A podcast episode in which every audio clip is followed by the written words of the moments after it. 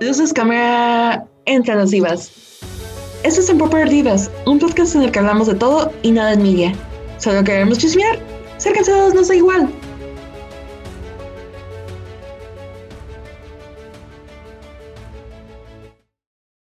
Bienvenidos una vez más a un episodio nuevo de su podcast favorito. O bueno, quizás no su podcast favorito, pero uno de los más largos que pueden escuchar. Porque creo que ningún episodio de este podcast ha sido de menos de 90 minutos. Creo que no. Sí hay algunos, pero son la minoría. Son muy pocos. Pero bueno, bienvenidos a otro episodio de Unpopular Divas. Este podcast en el que hablamos de temas un poco incómodos, así como de opiniones que probablemente nos llevarían los tomatazos de lo que vamos a hablar el día de hoy. Es un tema que personalmente me emociona muchísimo porque creo que las historias independientemente de quién las cuenten, tienen más de una interpretación. Tenemos la interpretación del autor, que es lo que tomamos como lo más válido. No obstante, no debería ser la única manera en cómo nos acercamos a una historia, porque al final de cuentas percibimos cada historia en base a nuestras experiencias personales, a nuestros conocimientos, e incluso nuestra personalidad también influye en ellas. Y no hay nada mejor que ver tu perspectiva junto con la de los demás sobre la misma historia y es por eso que el episodio del día de hoy, después de tanto hablar de series, de pelis, de anime, hoy vamos a hablar de personas como nosotras, hoy vamos a hablar del fandom. Y como ya escucharon por ahí, porque ya estamos perdiendo nuestro respeto después de treinta y tantos episodios, me acompaña Pau. Hola, Pau. Hola, qué emoción. Vamos a hablar de, pues prácticamente de nosotras, ¿no? Porque nosotras estamos metidas en muchos fandom y siempre nos lo pasamos quejando. Ya sé. Es que, bueno, es que, ¿qué haces, no? Fandom es como, no sé, tus compañeros de trabajo de la escuela o tu grupito de trabajo. Siempre va a haber opiniones muy, muy diferentes. Y como en cualquier lugar donde convive tantas personas, fandom puede ser una experiencia maravillosa como una verdadera pesadilla. Sí, es que creo que es lo cool que que exista algo, ya sea serie, un artista, una saga, un libro, lo que sea, porque en realidad hay fandoms de todo. Entonces, es, se me hace cool que haya tantas, que haya algo que junte a tantas personas. Y por eso hay tantas opiniones, tanta intensidad en algunas cosas. Entonces es esa comunidad en la que pues, puedes compartir muchas cosas en común, pero bueno, también ver las cosas desde otras perspectivas o pelearte con alguien que pasa muy seguido. Sí, de hecho creo que las peleas en fandom son últimamente el pan de cada día. Pero sí, creo, creo, que antes de iniciar con hablar sobre los fandoms, empezar a desarrollarlos, empezar a criticarlos un poco, creo que lo más importante es que definamos primero qué es fandom. Porque creo que muchos de ustedes probablemente pertenezcan a un fandom y no saben que pertenecen a un fandom. Entonces, ¿qué es un fandom? Aquí en modo intelectual. Fandom, como podrán imaginar, es una combinación de la palabra fan con kingdom, por lo que podríamos decir que sería el reino de los fans, por decirlo de alguna manera. Suena un poco raro, bueno, lo explico así. Pero ¿a qué me refiero con esto? Fandom en realidad es una comunidad de personas, ya sea online o quizás no online, dependiendo de qué tanta interacción puedas tener con personas que compartan este gusto en particular tuyo, que son fanáticos de una serie, de un artista, de una película, de una saga literaria. Y son personas que dentro de este espacio, dentro de esta comunidad, van a compartir sus diferentes puntos de vista, sus trabajos relacionados, van a compartir sus teorías y van a básicamente hablar todo lo que se pueda respecto a aquello que los une. Este, el fandom como dijimos, es una maravilla como una pesadilla, porque al final del día, como en cualquier grupo de personas, vas a encontrar con personas que no, que no coincides y que te van a desagradar, pero también puedes encontrar a verdaderos amigos dentro del fandom.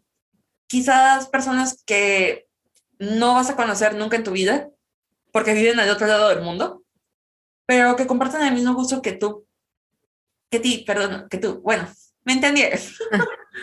Sí.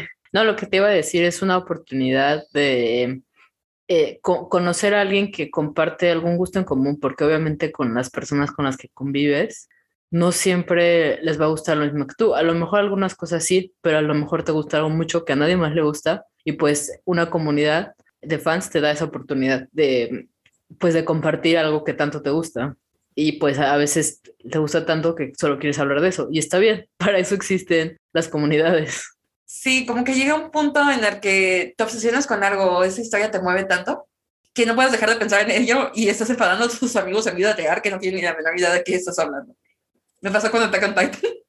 Sí, exacto. Y pues hay tantas personas en el mundo que ven lo mismo que tú, que pues vas a encontrar a otras personas con las que, a las que sí les gusta discutir eso, eh, ya sea teorías o a un personaje que te gusta tanto. O incluso hay personas tan dedicadas a una serie que hacen análisis de personajes que te hacen ver a un personaje desde otra perspectiva. También, porque también para eso sirve. O sea, tú puedes compartir tu opinión, puedes escuchar a los otros y a lo mejor acabas aprendiendo algo nuevo de algo que te gusta tanto. Exacto. E incluso pues puedes tener más información que la que tienes acceso, porque muchas veces cuando somos fans nada más sin involucrarnos en fandom, lo único que recibimos es el material proveniente de lo que consumimos. Por ejemplo, si estoy pensando en anime y manga, que es donde se ve un poco más de esos casos, si vemos nada más el anime, a lo mejor en lo mucho podemos llegar al manga. Sin embargo, ya que te involucras en el fandom, empiezas a descubrir que a lo mejor ese, esa misma historia también tiene novelas ligeras, hay guías de personajes, están las entrevistas con el autor y todo eso complementa lo que conoces de la serie. Exacto. Entonces, eso es fandom. Y pues como todo grupo de personas, como dijimos, tienen sus cosas buenas, tienen sus cosas malas. En lo personal creo que he estado involucrada en fandoms desde que era una niña. De hecho, creo que mi primer fandom fue de Digimon. Tenía como que 8 o 9 años. No era quizás una participante activa, porque también eso es importante. Puedes pertenecer a un fandom sin ser un participante activo. ¿A qué nos referimos con participante activo del fandom? Eres un participante activo cuando creas contenido, ya sea que crees arte, que crees historias o que generes esos análisis o interpretaciones de historia. Eso es ser un participante activo, pero también puede ser un participante pasivo, que nada más consumes todo este material, o a lo mejor opinas en las opiniones en lo de alguien más, pero tú no generas, tú no empiezas la discusión, vaya. Claro. Y pues a los nueve años eres más pasivo que otra cosa. Claro, sí, no, pues igual yo, yo, yo tenía mis muñequitos de Digimon o de Pokémon, pero pues obviamente no es que a esa edad crees contenido, ¿sabes? Sí, de, ah, voy a hacer mi análisis de Digimon. Pues no, eso no pasa. a lo mucho sí es un poco precoz como yo escribo, intentas escribir tu primer fanfic. Sí, o haces dibujitos de personajes que te gustan, tal vez. pero no los publicas y no los compartes, sino que se quedan contigo. Exacto, exacto. Se, se queda contigo. Pero bueno, finalmente sí eres parte de esa comunidad. Exacto. Y aquí también hay algo muy importante que es que tenemos que aclarar. Creo que muchos tienen la idea de que los fandoms se limitan nada más a personas jóvenes que en cierta manera los fandoms son puros adolescentes y hay como que cierta discriminación hacia los fans un poquito mayores de 20.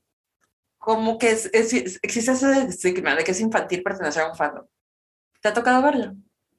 Pues Sí, obviamente. Es que creo que igual con los, por ejemplo, yo creo que se nota mucho con los comentarios de personas que se quieren sentir superiores e intelectuales de que las películas de superhéroes son para niños. Eh, empezando por ahí, ¿sabes? Obviamente para otras cosas lo puedes aplicar para anime o que son cosas animadas que uno pensaría, mucha gente cree que son solo para niños. Es como de, pues no, no tiene nada de malo. Y, luego se burla, ¿no? Del, del típico hombre cuarentón que tiene colecciones, ya sea de cómics o de figuras o cosas así. Sí. Es un estereotipo que hemos visto igual en películas, creo yo. ¿Sabes también de qué me acordé? De cómo en su época, creo que llegué a reírme un poco de las Toy Moms, de las señoras que eran fans de Twilight. Pero ahora que lo pienso y ya que soy una adulta y que pues no me queda de otra más que sufrir de día a día para ganarme mi pan a medias, mi medio pan del día, porque a veces siento que no me gano ni el pan completo. Sí. Este, sociedad capitalista. Pero creo que en cierta manera esas historias, ya sea cualquier ficción de cualquier tipo, si es algo que nos atrapa, creo que es algo que nos va a llegar a dejar y olvidar un poco nuestras presiones del día a día. También esa es la razón por la que últimamente paso más tiempo en mi tweet de AniTweet que en mis otras cuentas de Twitter. Porque bueno, es que no, no te voy a decir, ver fanarts bonitos siempre ayuda. Ya sé, y pues básicamente en esa cuenta, entre todas las discusiones de Attack on Titan, que es como de, chicos, ya cálmense, ya pasó casi medio año. O mejor dicho, ya pasó medio año, ya, gente. No va a cambiar. Ya, tranquilos. No va a cambiar el final. Digo, va a seguir la gente defendiendo el final, que fue espantoso, pero no vamos a hablar de eso. Pero también entre eso puedes encontrar los fanarts, puedes encontrar los fanfics. E incluso puedes encontrar a un personas rezagadas por ahí que, sin importar qué van a seguir, les va a seguir gustando lo mismo que a ti. O van a intentar buscar el efecto positivo de eso que les gustaba. Y también otra cosa que es importante, creo que no nada más te tienes que limitar a pertenecer a un solo fandom, que creo que eso es lo que pasa mucho en Twitter, que la gente cree que si estuvieses en el fandom de Attack on Titan, nada más tienes derecho a hablar de Attack on Titan. Si estás en el fandom de Arrowverse, nada más vas a hablar de Arrowverse. Cuando creo que como seres humanos tenemos gustos que son cambiantes y que puedes tener varios al mismo tiempo. O sea, si un día me da ganas de hablar del MCU y al día siguiente quiero hablar, no sé, de DC no tiene nada de malo. Y al otro día quiero hablar de anime. Es algo completamente normal. Sin embargo, tienes que aclarar que eres multifandom, porque si no la gente es como de, ay, es que yo pensé que nada más era hablabas de esto y pues yo te voy a dejar de seguir, porque no hablas nada más de, de mi hiperfijación. Que, digo que feo que seamos a veces tan, tan cerrados, como si todo fuera tan, como si todos nada más tuviera un lado, blanco o negro, ya. Pero a lo que voy es que creemos que todo tiene solo dos lados y pues es más complicado que eso. Exacto, y pues al mismo tiempo puedes estar pensando en diferentes cosas, nada más que es cierto que a veces te pega una cosa más que otras en un momento determinado. Claro. A veces por situaciones que estás viviendo, a veces porque la historia es simplemente algo que te vuelve a la mente y no puedes dejar de pensar en ella y al grado de que puedes llegar a tener pesadillas con eso. Saludos. Me estoy reflejando mucho en este episodio, ¿cómo pueden darse cuenta? Pero pues es normal, igual eh, conforme va pasando el tiempo, pues te van gustando otras cosas, o sea, no te vas a quedar siempre en lo mismo. Y, y puede pasar, ¿no? Que a lo mejor antes te gustaba algo, que ahorita dices, ay, ¿cómo me gustaba eso? Y aún así, hay personas que han permanecido mucho tiempo en los mismos fandoms. Estoy pensando en, en el fandom de Supernatural. Ah, bueno, sí, eso, eso sí son otro nivel. Ajá, el de Doctor Who también. Sí, también. Doctor oh. Who, pues, mil años ahí que lleva. E incluso en mangas que son larguísimos y que tienen años. Por ejemplo, Attack on Titan, que empezó en 2009 y terminó en este año. Este, One Piece, Naruto, que también fue un manga larguísimo. Sí. Jojo. Sí, sí, también. Este, Berserk, que son mangas que son larguísimos y que todavía siguen teniendo comunidades muy grandes de fans. O incluso los que fueron cortos y, y, a pesar del tiempo siguen siendo súper populares, como Evangelion. Uy, o, sí. o el, este que está ahorita de moda por, por el live action, el de Vivo, Cowboy Vivo, ese o el de Full Metal Alchemist también. O sea, no es tan viejo como los otros, pero ya tiene su tiempo y pues todavía la gente es intensa. Recordamos que se pusieron a atacar Fruits Basket. Fruits Basket también, de hecho. Ay, es cierto.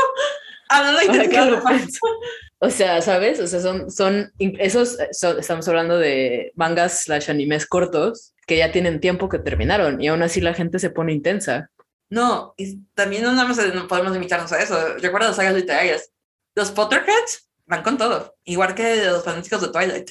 Sí, oye, eso siempre se andaban peleando, porque a veces hay premios, ¿no? De, ah, el mejor fandom, y siempre se andaban peleando los Potterheads con los, los Potterheads con los de Twilight. Para que al final ganaran los de Supernatural. Sí, oye. Qué cruel. Pero bueno, independientemente de todos esos aspectos negativos que parece que nada más estamos hablando de eso, honestamente creo que los fandoms pueden llegar a ser un lugar que se puede convertir en un santuario, en una especie, para alguien mayor de edad, en una especie de desconexión del mundo. Porque quizás después de trabajar ocho horas haciendo algo serio, en mi caso, preparando el futuro de México para que no diga infrastructuration en un discurso, no mencionemos eso. Creo que lo último a veces que quieres es, no sé, entrar a tus redes sociales y, por ejemplo, ver comentarios políticos o comentarios de religión o ver las noticias y agüitarte porque tu vacuna es un, es un caso, poder conseguir una vacuna aquí en México.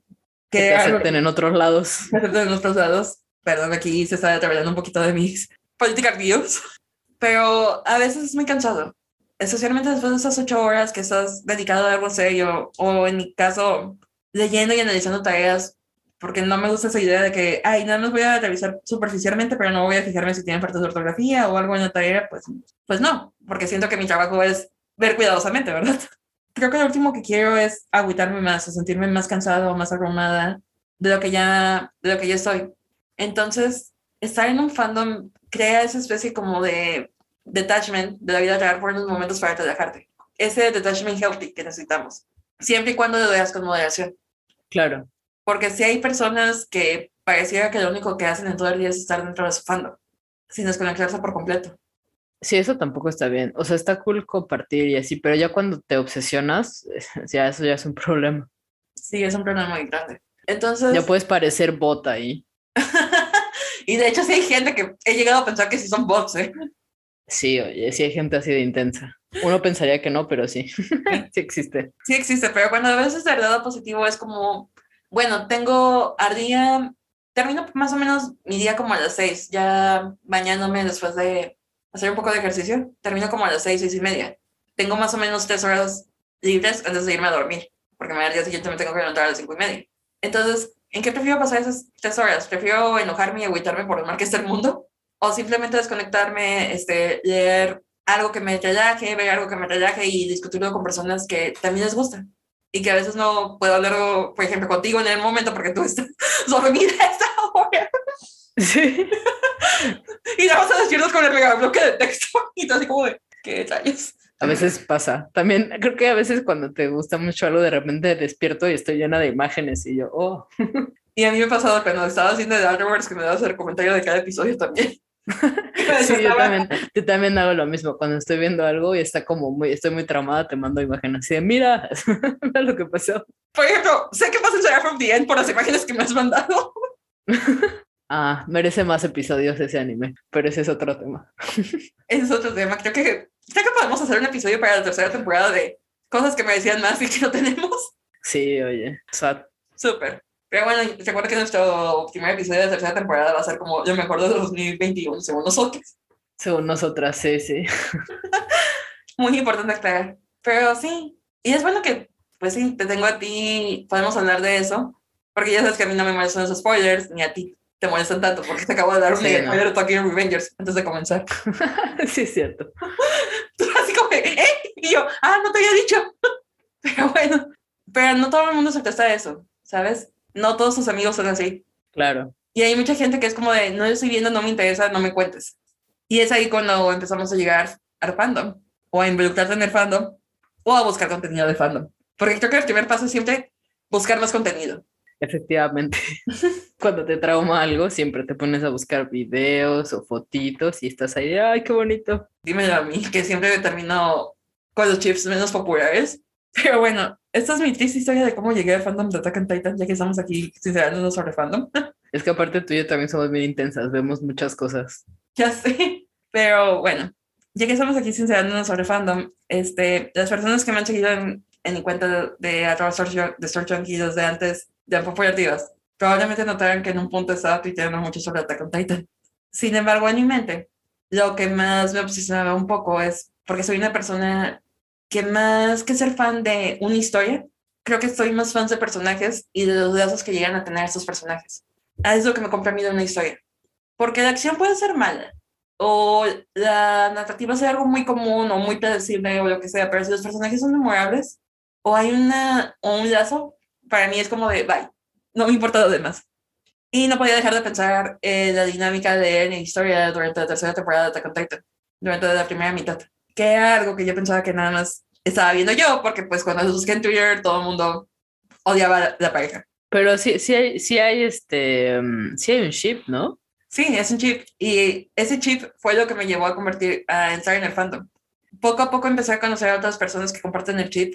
En cierta manera es algo interesante ese, ese fandom, esa, bueno, subfandom, por decirlo de alguna manera. Tomemos en cuenta que el fandom siempre va a ser la serie. Y existen diferentes subfandoms, ya sean de fans de personajes o también de ciertas parejas o de ciertos chips. A eso nos referimos con chip. Para la gente que no esté familiarizado, un ah, chip es una pareja. Y existen diferentes tipos de chip. podemos hablar de Chip Canon, que son los personajes que dentro de la historia tienen una relación romántica, o no romántica, pero tienen su lazo, que en ese caso sería un bro chip también. Y también tenemos un chip normal que sería, bueno, cualquier personaje que dentro de la historia, aunque no se encuentren los personajes, pero que tuviera cierto potencial.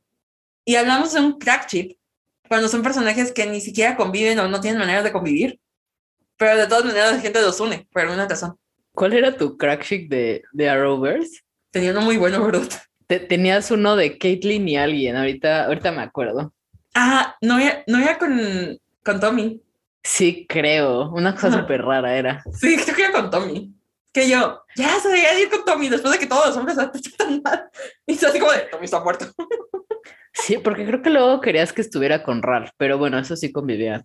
Ey, de hecho, Ralph y Caitlyn es un buen chip. Lo voy a defender hasta la muerte. Pero es que antes sí tenías un crack chip para Caitlyn. Sí, creo que era Tommy. Sí, sí, creo que sí. Creo que era Tommy. Entonces, ese es un crack ship porque Tommy se muere en la primera temporada de Arrow.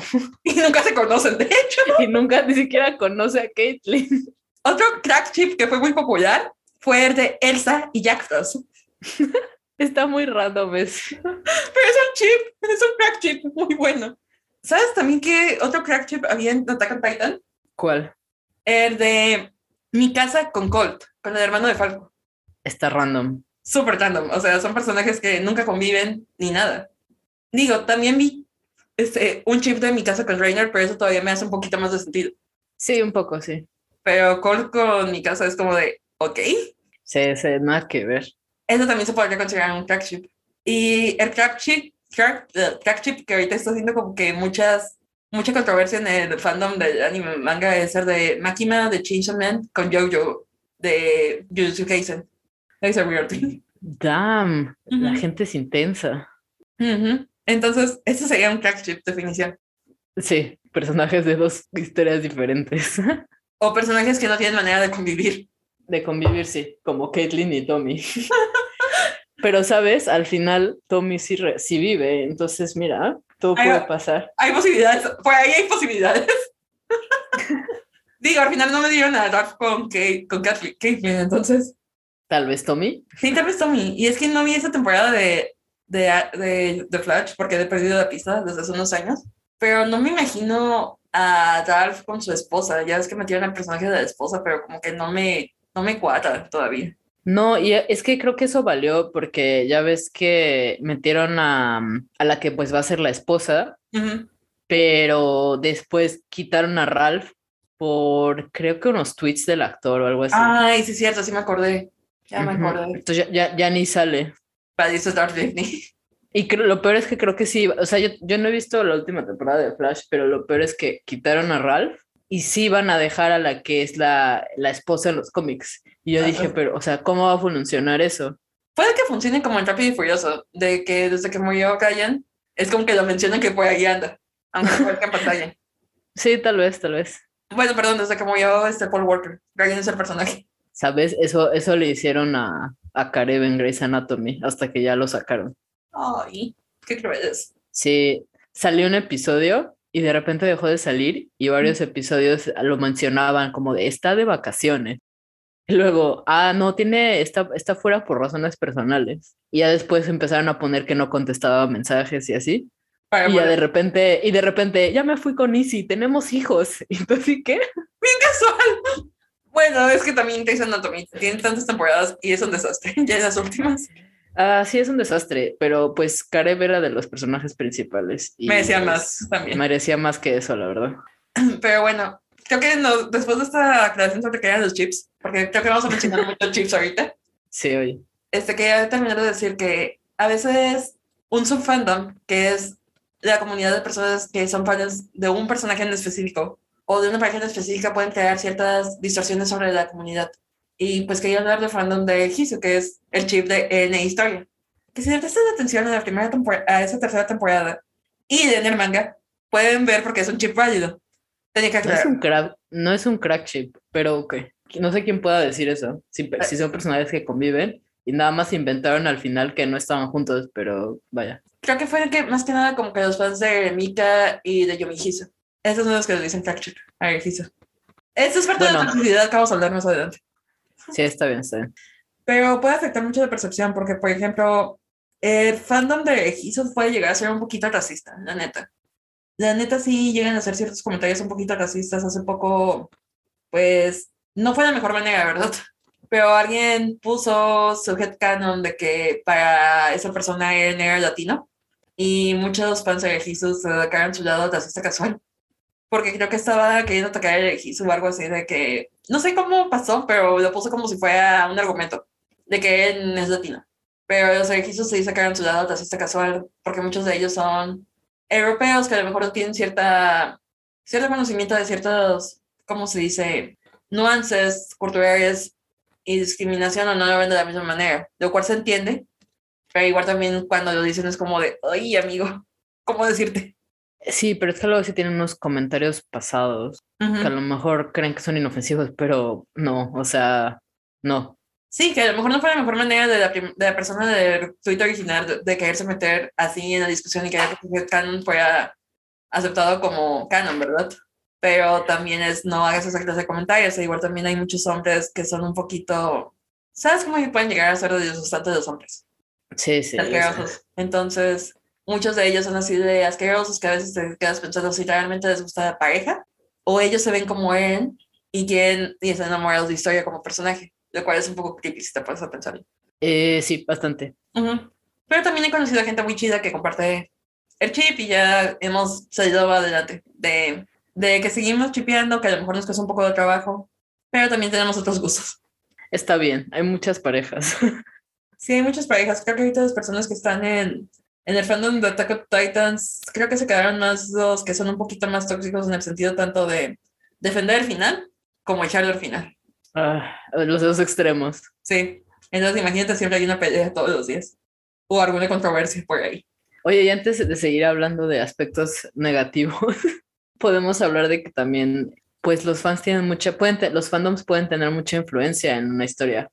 O sea, a veces son tan fuertes. O sea, es una comunidad tan, pues, un poco intensa tal vez. ¿Poco? Un poquito. Un poquito bastante intensa. bastante intensa y entonces puede que tengan cierta influencia, ya sea incluso en la misma historia, porque justo ahorita que estábamos hablando de, de la Rovers, pues recordemos que fue gracias a la intensidad de los fans que shipeaban tanto a Oliver y Felicity que esa pareja se volvió canon.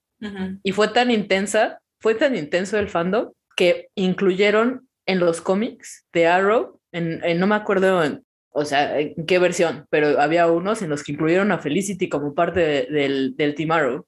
O sea, fue incluso más allá de la serie. Sí, porque para los que no sepan, Felicity fue creada especialmente para el Darkverse, no era un personaje de los cómics. Sí, sí existe Felicity en los cómics, pero es alguien súper, o sea, nada que ver con la persona que es en, el, en la serie de Arrow. Y lo otro también es que incluso creo que inicialmente se pensaba que Arrow, la serie, sigue el canon de los cómics porque tenemos el personaje de Black Canary también. Sí. Este, tenemos a Lover, que fue el personaje que más he odiado en toda mi vida. Y aún así, debido al recibimiento de los fans, se optó mejor irse por el trote de Felicity, que tenían más química de los actores que Oliver y Lover, en este caso. Oh, sí, porque obviamente al principio Oliver es como de, ah, sí, Lores es el amor de mi vida y siempre vi su foto cuando estaba en la isla y perdido, y ya sabes, ¿no? Todo el drama romántico de superhéroes. Pero todo, todo eso se arruinó en cuanto salió tres segundos Felicity a arreglarle algo de la computadora, no sé qué cosa de IT, porque pues Felicity es la super eh, hacker de Arrow, del Arrow Team. Entonces no sé qué cosa le, le estaba haciendo a Oliver y ya salió tres segundos y la gente se volvió loca. Dijo, no, están súper cool juntos, no sé qué. Y, y, la actriz, de hecho, nada más iba a salir en ese episodio.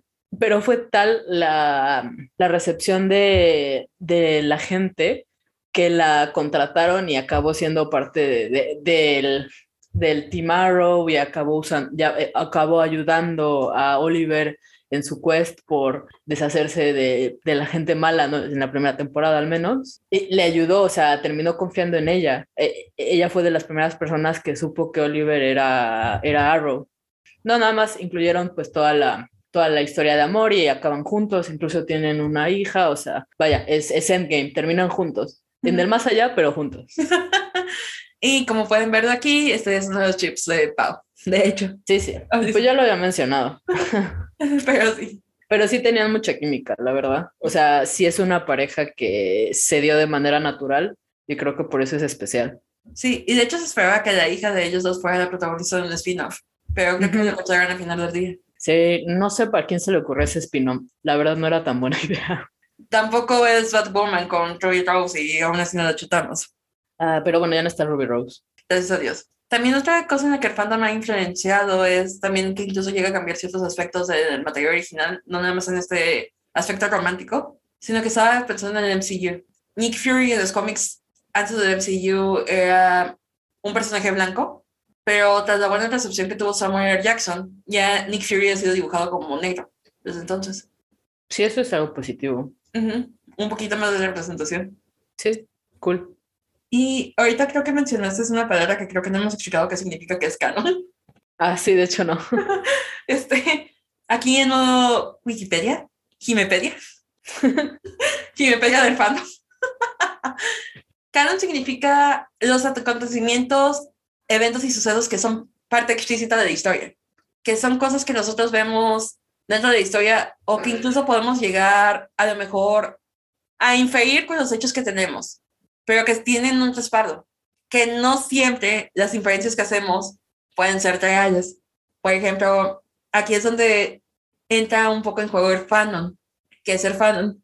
Fanon es la interpretación del canon por los fans y algunas versiones de, de canon se vuelven muy populares porque también tenemos headcanon. ¿Y qué es el headcanon? El headcanon son lo que tú piensas, como tus propios pensamientos de las cosas que faltan de la historia y que tú vas a añadir. Por ejemplo, no sé, Mm, y a veces muchos de esos surgen desde el fandom. Por ejemplo, si tú piensas que, no sé, estoy pensando que Valle duerme con una cobijita de, de petitos o de gatitos. No, de huellitas, mejor de huellitas. Eso es completamente headcanon de mi parte. El asumir que Valle de Tokyo Revengers duerme con una cobijita de huellitas. Pero ¿de dónde viene esto? Porque en canon se ha mostrado que Valle le gustan los animales, especialmente los gatos. Y si este headcanon mío de que Valle duerme con una cobijita de animalitos se vuelve popular, entonces puede ser parte del fandom sí, un poquito enredoso o quedó más claro. No, creo que sí se entiende. Espero. Esperemos. Perdón, Valle. Te tengo que usar de ejemplo. Igual también hay como que ciertas cosas del fandom que pueden llegar a considerarse como canon por los mismos fans y ya ahí es cuando tenemos un pequeño problema o de interpretación. Por ejemplo, entre los elegizos, muchos tenemos la idea de que pues obviamente hubo más conversaciones traer en historia que no nos mostraron en el canon. Por la manera tan cercana que los vemos desde desde que se quedaron solos en la cabaña, porque no vaya a ser a uno porque tiene el titán y a la otra porque era la reina, que los escondieron, que es la primera vez que vemos cómo se, acercamos, se acercan a esa conversación en el 130 que llevó a nada.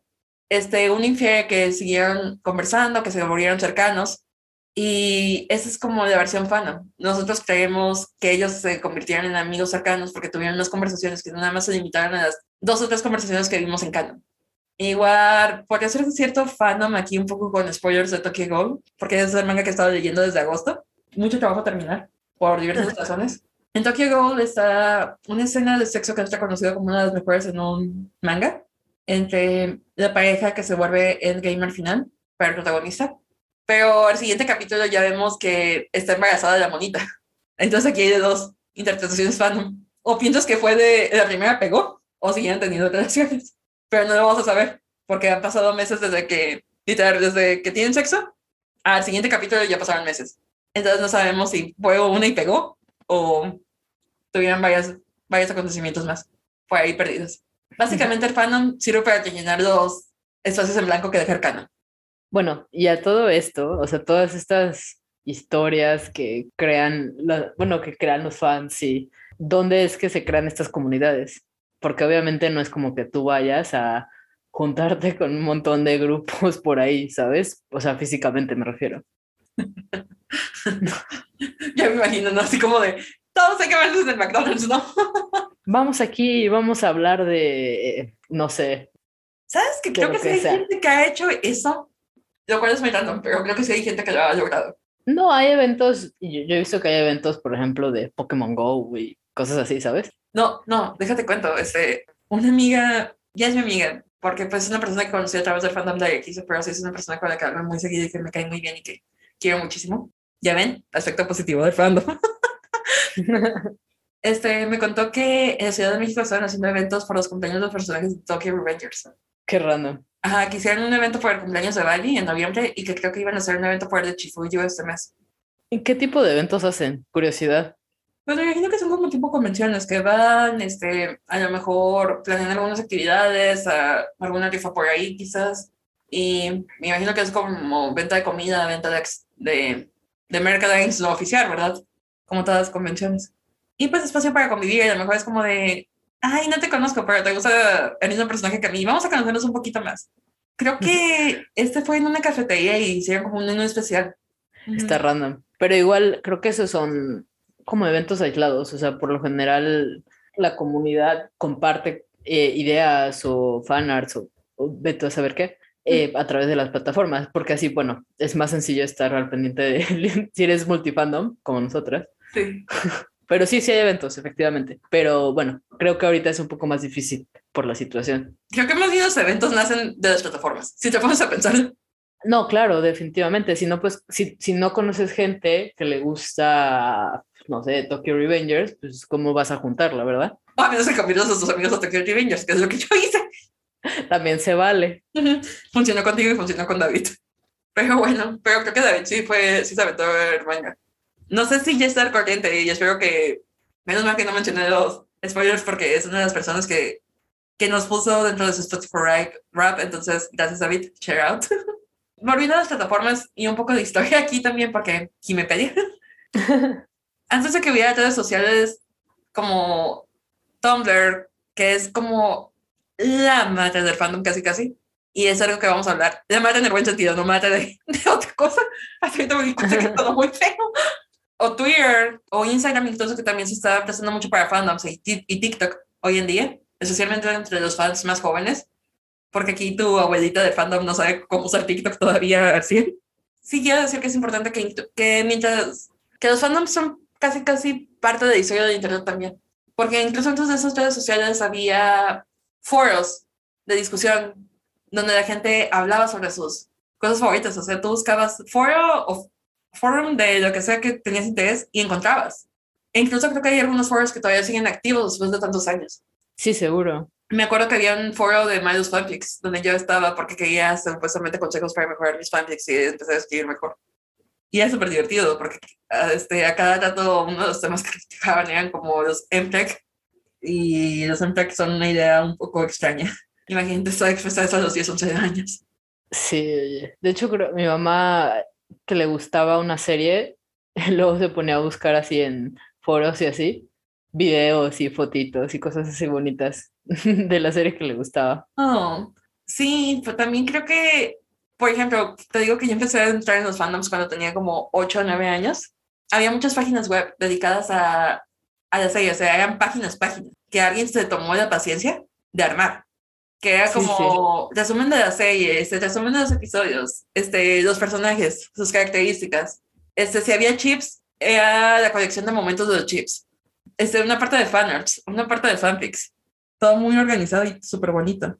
Sí, de hecho, ahorita que estabas hablando de eso, me acuerdo que mi mamá encontró en su eh, comunidad de fans. Me acuerdo que esa serie, eh, que es la de Lois Ann Clark, por cierto, Aquí fue eh, la, sí. sí, de, de los noventas. Eh, esa serie la cancelaron después de la cuarta temporada. Y entonces tiene un final pues medio abierto, la verdad, por lo que recuerdo. Y yo no sé cómo esa comunidad de fans logró conseguir el guion de la temporada 5. Wait, what? Sí, me acuerdo porque mi mamá lo leyó. Oh, por Dios. No me acuerdo, la verdad es que me acuerdo que tenía, tenía los guiones de algún, no sé si era toda la temporada, pero sí eran algunos capítulos. Oh, por Dios, qué intenso. Sí, y esto fue pues eh, a principios de los 2000. Bueno, aunque también tomen cuenta que también a principios de los 2000, también me acuerdo, esta parte que habían conseguido los guiones, porque eso se ve un poquito más verídico, pero también me acuerdo que como no había tanta información o tanta conectividad con otros lados del mundo, creo que en cierta manera los fandoms se expresaban como para mitos de fans.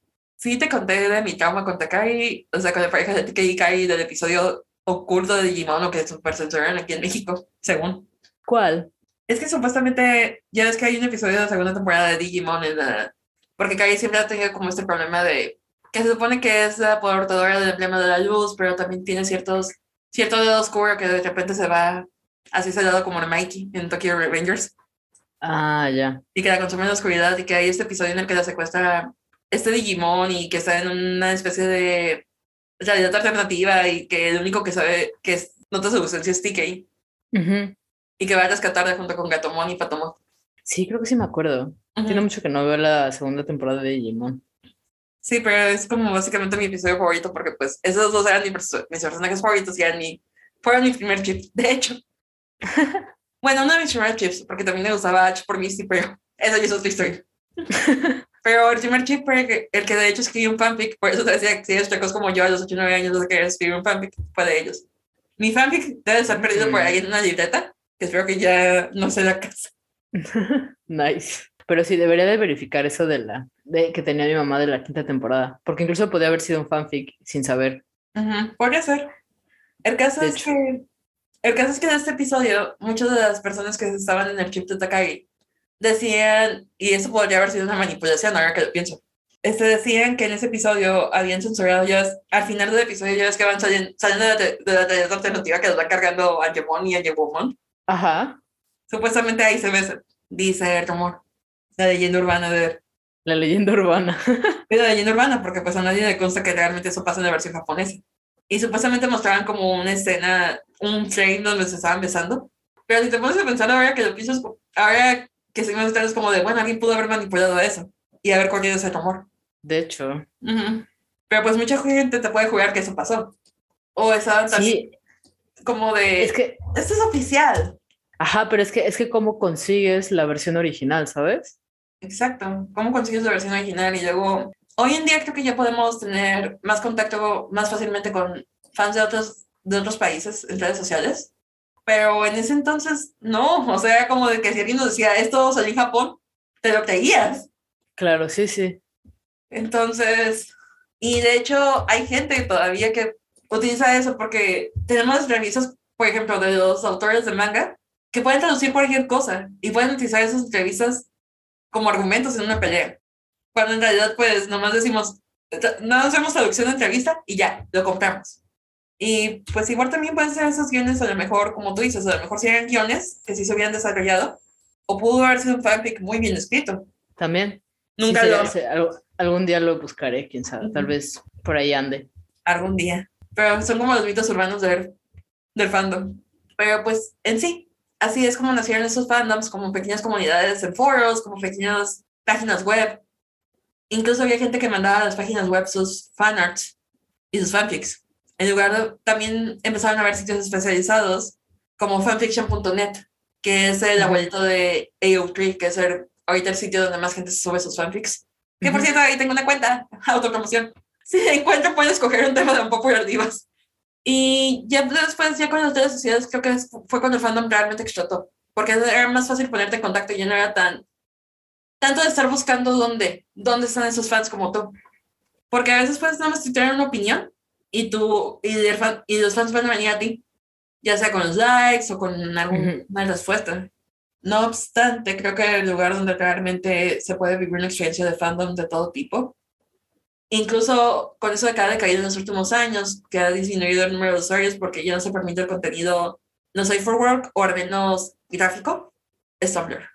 Sí, en Tumblr, cuando quieres buscar cosas muy específicas de algún, alguna serie, película o libro incluso, Tumblr es el mejor lugar para encontrarlo, la verdad. Sí, porque Tumblr tiene una interfaz que permite la combinación de texto, que combina este, imágenes, video, e incluso hasta música puedes poner en Tumblr. Es muy abierto. Es muy abierto en ese sentido. Pero creo que Tumblr es una mejor plataforma para creadores gráficos. Y ahí es un poquito más difícil de encontrar porque pues si hay creadores gráficos, pero si eres una persona pasiva, a lo mejor es un poquito más difícil encontrar tu comunidad, si tú no generas los posts. Aunque bueno, yo ahorita en mi cuenta de Tumblr he subido headcanons de Chainsaw Man y de Tokyo Rangers, pero no por eso me siguen, ¿eh? porque creo que para realmente conseguir seguidores es hacer tus edits o ponerte tú a seguir a gente como loca dentro del fandom. Que es algo muy, que a mí en el personal me da mucho flojera. Sí, no, ya, es, cansado también. es como encontrar a personas en el fandom. A veces sí he llegado a seguir personas que me topo con un tweet o dos que me llaman la atención. Lo veo su perfil y es como, ah, qué chido, los voy a seguir. Pero no es como que los esté buscando constantemente. Creo que tenía más paciencia para buscar personas que pertenecieran a mi mismo fandom cuando era más chica que ahora. Sí, ahorita tal vez no nos gusta perder tanto el tiempo. No, es como de, bueno, me seguiste, bueno, te sigo de vuelta, pero está ahí. En cierta manera, mi cuenta de AniTweet, este, ni siquiera planeaba que la gente la siguiera. Pasó. Eventualmente. Pasó nada más. Pasó nada más. Sí, porque pues en realidad no era que pusiera el nombre de verdad, que nada más hacía mis opiniones y no esperaba que me siguieran, aparentemente me siguieron. En parte yo creo que por todas mis defensas de él, que ya ahorita no vale la pena mencionar. Pero en sí creo que la única persona que sabía de mi cuenta de AniTweet, bueno, a ti te conté que la hice, pero no te había dado de la roba hasta hace poco. Sí, no, de hecho. eso es verdad. hasta hace poco. Y ahora Paula puede ver todos mis tweets embarazosos ahí. Pero me gusta porque a veces compartes este, fanarts bonitos. Es que los fanarts, esas vidas son para vivir ahí. En medio de mis tweets también. Pero ya. Creo que la única persona que sabía era Luis Eduardo, mi amigo. Era la única persona que sabía de eso, de esa cuenta. Está bien. no, no, tiene, no tiene que saber nada. Exacto, era mi único seguidor. Y de repente ya empecé a tener varios y yo así como, ay, ups. También es como que veo que también hay personas que es como de que quieren conseguir dos mil, tres mil seguidores en AniTweet y es como de, güey, ¿para qué? Es AniTweet. Sí, oye, no es necesario. Ajá, es como de, ¿para qué quieres tantos? ¿Qué ganas? O sea, bueno, también este dot que está buscando seguidores es un disque escritor, disque. Disque. Este, ayer que fui a ver este House of Gucci, hay dos quotes que se me quedaron, porque son muy ciertas. Y una de, la primera es sobre de los hombres. Esa no, no tiene nada que ver ahorita. Pero la otra es, es una que dice el personaje de, Jeremy Irons, que dice, en la vida me he dado cuenta que existen dos, dos tipos de personas en el mundo. La primera de ellos son las personas realmente talentosas, tienden a permanecer en silencio sobre, su, sobre lo que hacen, esperando que otras personas los encuentren. El otro tipo de personas son las personas mediocres, que están gritando a todo el mundo que tienen un talento que quieren llamar la atención cuando en realidad no tienen ese talento tan grande. Es muy cierto. Y esto se lo dice al personaje de Jared Leto. Y tú, mi querida sobrina, eres un espectáculo de mediocridad en este momento. Es una quote muy, muy buena y creo que aplica mucho para los creadores de contenido en Phantom. Porque si me he dado cuenta que algunos de los creadores de contenido que son más sobre su talento, que son más de, ay, yo soy muy bueno, o yo esto, o que se autopromocionan mucho, son las personas que les falta todavía pulir muchos detalles. Yo por eso nunca promociono mis fanfics. Creo que sí, te, nada más se los muestro a mis amigos, así como que les comparto el link directo, pero de estarlo compartiendo en la cuenta de... No, me da penita. Algún día, tal vez. Sí, incluso me da penita ese pedacito cortito que escribí, que en inglés es como de, ay, ay, no. que por cierto, ni siquiera he visto cómo van las estadísticas de mi fanfic, como que entro una vez cada, cada tres años, a ver cómo va, si tengo algún comentario. Oh, mira, he leído 30 personas. Nice. 30 personas. Está bien. Por algo se empieza. No, es que es como 30 personas para mí es mucho. Yo pensaba que nada más iban a leer como 5. Por eso está cool. Sí, pero no tengo ningún comentario. Sad. Algún día, algún día. Algún día, algún día, algún día. Dejando de lado eso, pues, de verdad, a veces creo que también una de las mejores partes de fandom es de poder convivir. Y creo que cuando tienes, estás buscando tantos seguidores, creo que al final del día no convives con las personas ni las llegas a conocer. Sí, eso sí. No te daría el tiempo. No, pero incluso hay personas que se quedan a pesar de que hayan visto arroba. Digo, se notaba que al principio mi cuenta de mi Twitter era más dedicada a Attack on Titan, porque la arroba anterior era Working Pero ya no existe esa arroba, entonces por eso estoy diciendo muy feliz ahorita, abiertamente. Claro, sí, pues ahorita ya no te van a encontrar así. Ya no.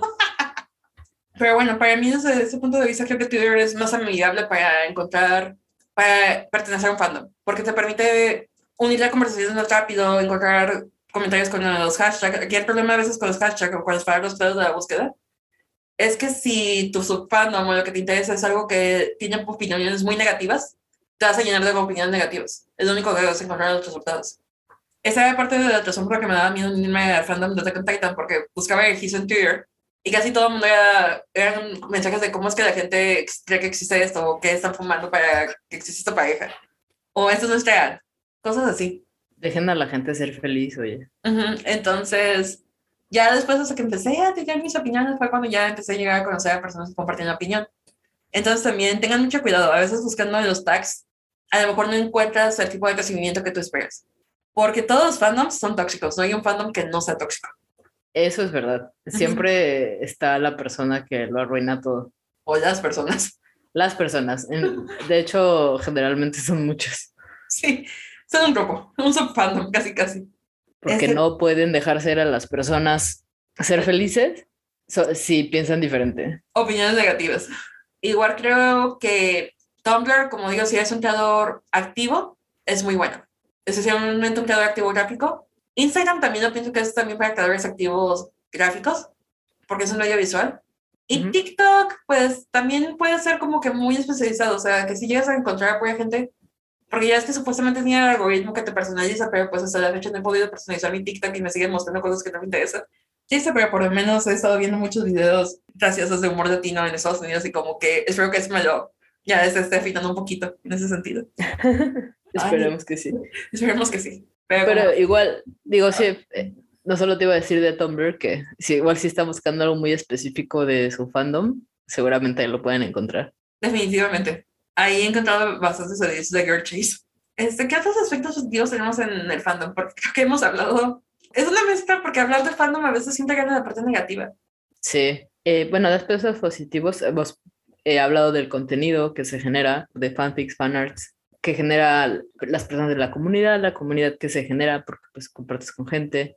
Nada más estoy resumiendo para que no, no se pierdan. Eh, eso y pues estábamos hablando de algunos eventos, porque ahorita ya hablamos de, ves que mencionamos esos eventos que hacen, que bueno, que hacen las comunidades para juntarse pero también estábamos hablando, Jimena y yo, que a veces hacen incluso eventos para celebrar a los creadores o a las personas involucradas en ya sea esa serie o en esa película o en esa saga. O en esa banda. Porque, o en esa banda. Vamos a hablar de BTS con sus dos hashtags de thank you y el nombre del, de Recuerden que las, los cantantes las, y las bandas también tienen sus fans. Hasta tienen nombre. Exacto, por ejemplo, si hablamos de BTS tenemos a los ARMY, si hablamos de Lady Gaga tenemos a los Little Monsters, la Beehive de Beyond, los Believers de Justin Bieber, los Kitty Cats de Katy Perry, los Swifties de Taylor Swift, y son los que se me vienen a la mente hasta ahorita. Creo que los de Chad Mendes también tienen un nombre. Seguramente, y seguramente los de la exnovia también. A ver, vamos a ver. La exnovia, la... dicen que por ahí queda la barba, ¿no? Ah, bueno, sí, está un poco rara esa relación, pero no vamos a hacer este conjeciones al respecto. Mendes Army se llaman las de las de Chad Mendes. Ese no está tan cool. Mendes Army y Camila Cabello. Ah, los fans de Ariana son Arinators. Ese sí no me lo sabía, ese no lo había escuchado. Arinators. Y los de Camila Cabello son Camilizers. Y aparentemente en Wikipedia hay una lista de fandom names. Mmm, interesante. Por ejemplo, ¿sabías que los de Adam Lambert son llamados Lamberts? No. Yo tampoco. Acabo de descubrir. Este, y los de Adele son llamados Daydreamers. Daydreamers. la canción de Daydreamer. Está bueno. Ay, eso está interesante. Los de Arctic son Black Stars. Los de Becky G supuestamente son Beastars y me hace pensar en el anime de Beastars. Bernie Sanders, Bernie Bros. Bernie Sanders también tiene un fandom. Benny Comeback, Cumber Beaches. Sí, sí lo había escuchado. Este, Blackpink, los Links. Britney Spears, Britney Army. Chris Pine también tiene un nombre de fandom, ¿eh? Pine Nuts. es esta, esta random. Sí. El de Cristina Aguilera también está random, pero tiene sentido. Es Fighters, el de Cristina Aguilera. Me imagino que es por la canción. Las Lovatics, no las mencionamos, las de Demi Lovato. Ah, las de Demi Lovato. Las de Miley tienen también seguro. Muy bien ahí. Este, por ejemplo, Ed Sheeran son Cheerios. Acabo de descubrir cómo se llaman los fans de Fall Boy. De verdad, de antes hay una Youngblood. Aparentemente desde que Game of Thrones eran Tronies. What? Ese nunca lo había escuchado. Ay, ¿cómo se me olvidó de Glee? De Glee es Glicks. Ugong de Wind también tiene. Windies. What? Ese está muy extraño. Sí. El de Hardy Search es Hardy. está muy... Está interesante el de Imagine Dragons, ¿eh? El de Imagine Dragons es Fire Readers. Nice. Ah, también me, James McAvoy tiene nombre. Las McAvoy Jules. Es, voy a la J. Josh Rowan también tiene fandom. Las Rowanites. Y, la, y Kamala Harris tiene uno llamado K-Hype. no, bueno, K-Hype. The Killers también tiene un fandom que se llama Victims. Acabo de descubrirlo. Y es, me estoy apoyando porque quiero llegar a la M para ver lo de Miley. Sí, es que debe de tener. Ahí está, Smilers. Smilers, ah, ya. Y de esta banda coreana que se llama Monster X, que uno de, que uno de mis alumnos es fan, es Mon Bebé. ok. También Neon Genesis Evangelion, Eva Jix. Tu amigo Neymar tiene Ah. uno que se llama Neymar Setes. Niar Horan es Horan Dogs. Bueno, como pueden ver, hay fandoms hasta de políticos, al parecer. aparentemente. Y créanme que esta es una, o sea, tienen su página en Wikipedia con los nombres. No puedo Sí, creer. no, eso es, y seguro encuentras comunidades de eso. Sí. O sea, sigo pensando que es increíble que The Killers tenga nombre de fandom. The Killers. ¿Ya ves? Y el doctor ya tiene Hearts, por cierto, confirmado. Twilight. Este, pero así como de, ay, Dios mío. Dude, Atina de Artesia versión gringa tiene su, su nombre de fandom. What? They are friends Andrew. Stephen Colbert, la Coronation. Coronation, está cool. Sí, pero bueno, hay nombres para tirar al cielo. Fíjate que hay unos que no me esperaba, porque obviamente sabíamos que fan- fandoms hay de, o sea, de artistas, sagas, series, todo, pero de políticos que se pongan nombre, ese sí ya es otro nivel. Los Bernie Bros. Sí, exacto. Pero bueno, eso fue bastante divertido. Digo, Sí, está divertido. Hay una comunidad para todos y para todos los gustos. Ya ven, fandom no solo se limita a, a historias. Hay historias. Pero bueno, es importante mencionar que también hacen detalles para los creadores involucrados porque antes de que la tía Lingo se volviera, Lingo se volviera loca, más de lo que ya estaba, Ah, más Es- de lo que ya estaba, sí. cada año era como la tía Lingo y su personaje principal comparten cumpleaños. Se hacían eventos para celebrar cumpleaños de la autora y de Harry al mismo tiempo. Sí, tiene sentido. Y me acuerdo que, por ejemplo, había esta página que se llamaba Harry Potter Lacre, no me acuerdo cómo se llamaba, pero era una página muy grande de Harry Potter en Latinoamérica que era como la página de Harry Potter. Este, organizaban como cositas como de escribir una carta para Rowling o no me acuerdo para qué fandom era que vi que para manera de adaptador era de enviar retacitos de tela para hacer una cobija. Cosas así. Ok. O sea, la gente sí se pone muy intensa a veces con los fandoms, pero son Sí, detallitos. o pues. sea, sí, yo, yo sí estuve metida en algunas cosas de, de Harry Potter, pero Ujú. nunca me tocó ver que organizaban regalos. Creo que no llegué a tanto. Sí, yo sí vi que los organizaban, pero pues la verdad nunca participé. Porque coda desde chiquita. Claro. Eso no ha cambiado. Quién sabe qué pasó con, con esa página de Harry Potter, pero sí me acuerdo que organizaban esa clase de eventos.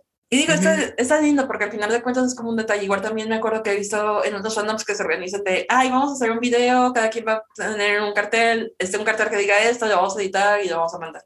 Sí, está cool igual, Ujú. como para que los creadores, autores, etcétera, vean que, que la gente aprecia lo que, bueno, su historia, o bueno, vaya, o su música, o lo que sea que Ujú. estemos celebrando. Sí, lo que sea que creen, básicamente. lo, lo que sea que creen, sí, exacto. Por eso digo creadores, ¿no? Porque es muy general.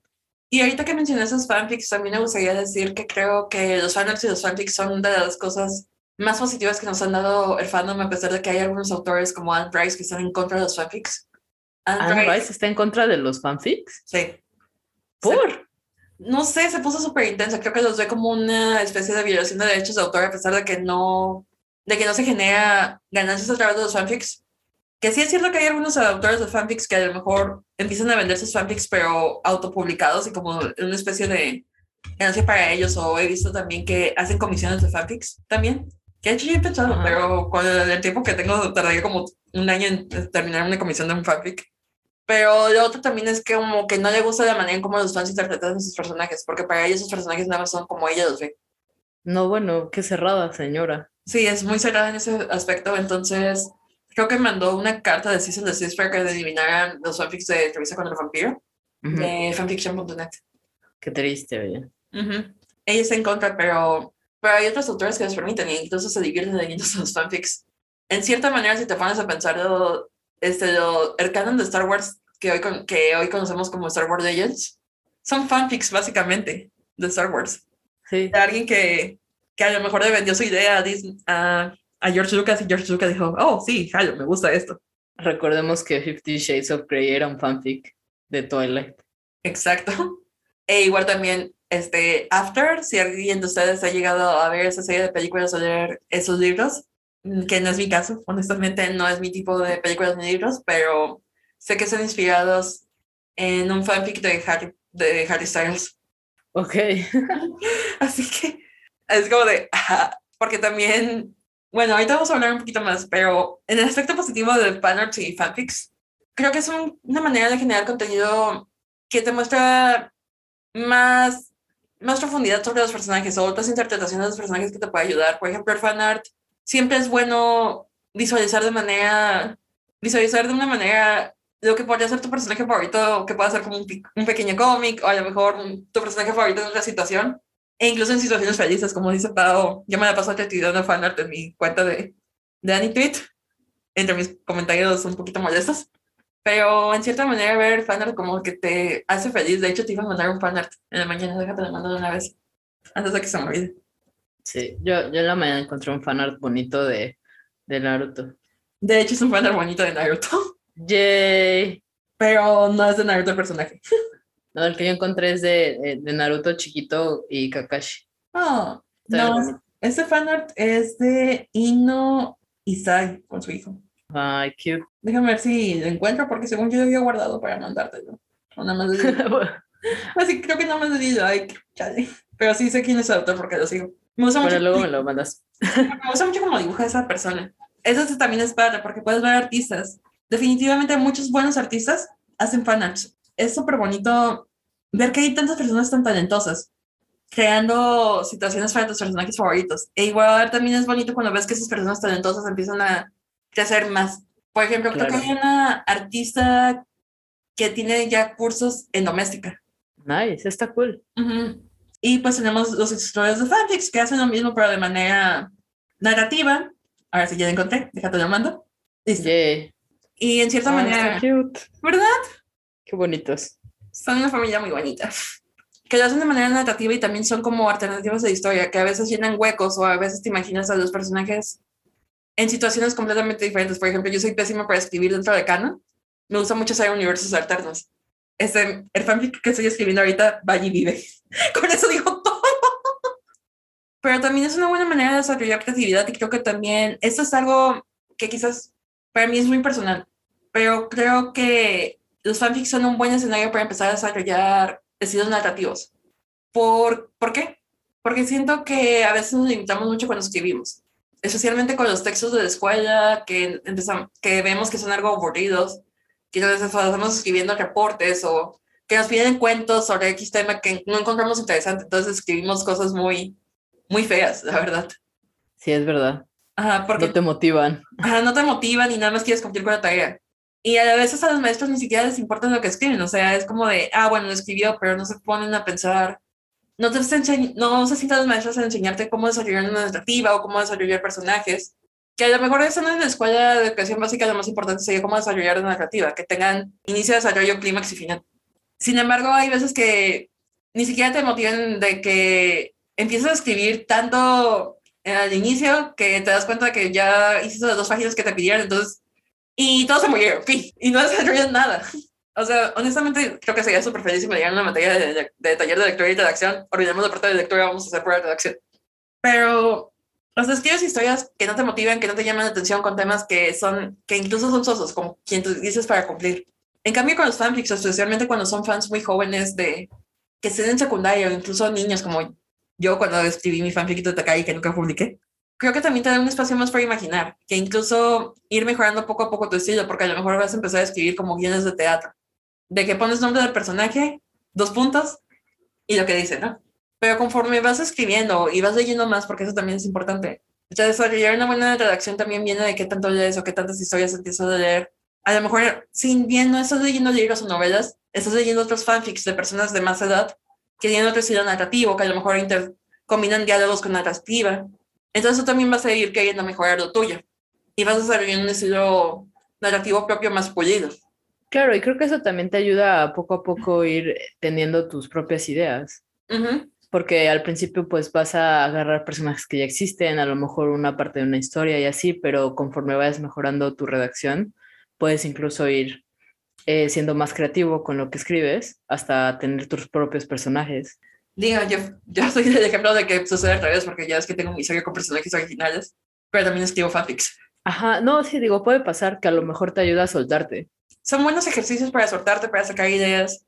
Incluso también muchos escritores de fanfics hoy en día se han convertido en autores publicados, no nada más la autora de Fifty Shades of Grey. También creo que una persona que escribía Reilo también ya tiene su libro de Reilo publicado.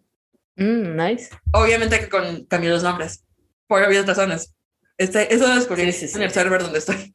Comunidad. Está cool. Es un server de Discord en el que estoy con gente que comparte mis gustos. Es un server muy chill. Los te, los te quiero mucho. Que sé que no van a escuchar porque es un server de personas que hablan inglés por lo general. Pero sí, por eso descubrí. Y es que en sí tendemos a pensar, bueno, es que el fanfic podría ser como una especie de trampa para intentar escribir, lo cual no debería de ser así. En cierta manera, pues sí tienes a los personajes, pero creo que, creo que la principal trampa de los fanfics es el poder escribir a los personajes dentro del personaje, o que sean reconocibles dentro de la historia, ¿sabes? Uh -huh. Por ejemplo, eso es algo que se ve mucho en Tokyo Revengers y que me lo ha comentado, pues, mi amiga, este, me lo ha comentado Beth, que ella de los fanfics que yo es, por ejemplo, que se, se centran mucho en aspectos del personaje muy particulares, pero no lo profundizan o no, o se olvidan de ciertas cosas de canon. Por ejemplo, Chifuyu, que es un tipo completamente dulce y todo bonito. Se olvidan que el tipo también puede pelear y que desnudó gente para, para golpearlo después, ¿verdad? sí. Pero hacen como todo uh, inocente. Pobre niño con su mega crush en Bajisan. E Chifuyu es, una, es amor, pero tampoco es inútil.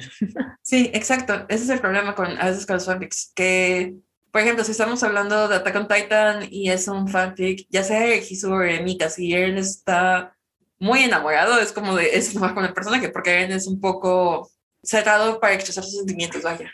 No se expresa fácil. Ya ves que incluso en esa escena en la que están, en la que están Historia y él platicando cuando están separados en la cabaña, ya es como sentía que da miedo, en lugar de, de estarse comportando da miedo. Sí, sí. Entonces cuando lo ponen como que muy medioso, no va con el personaje.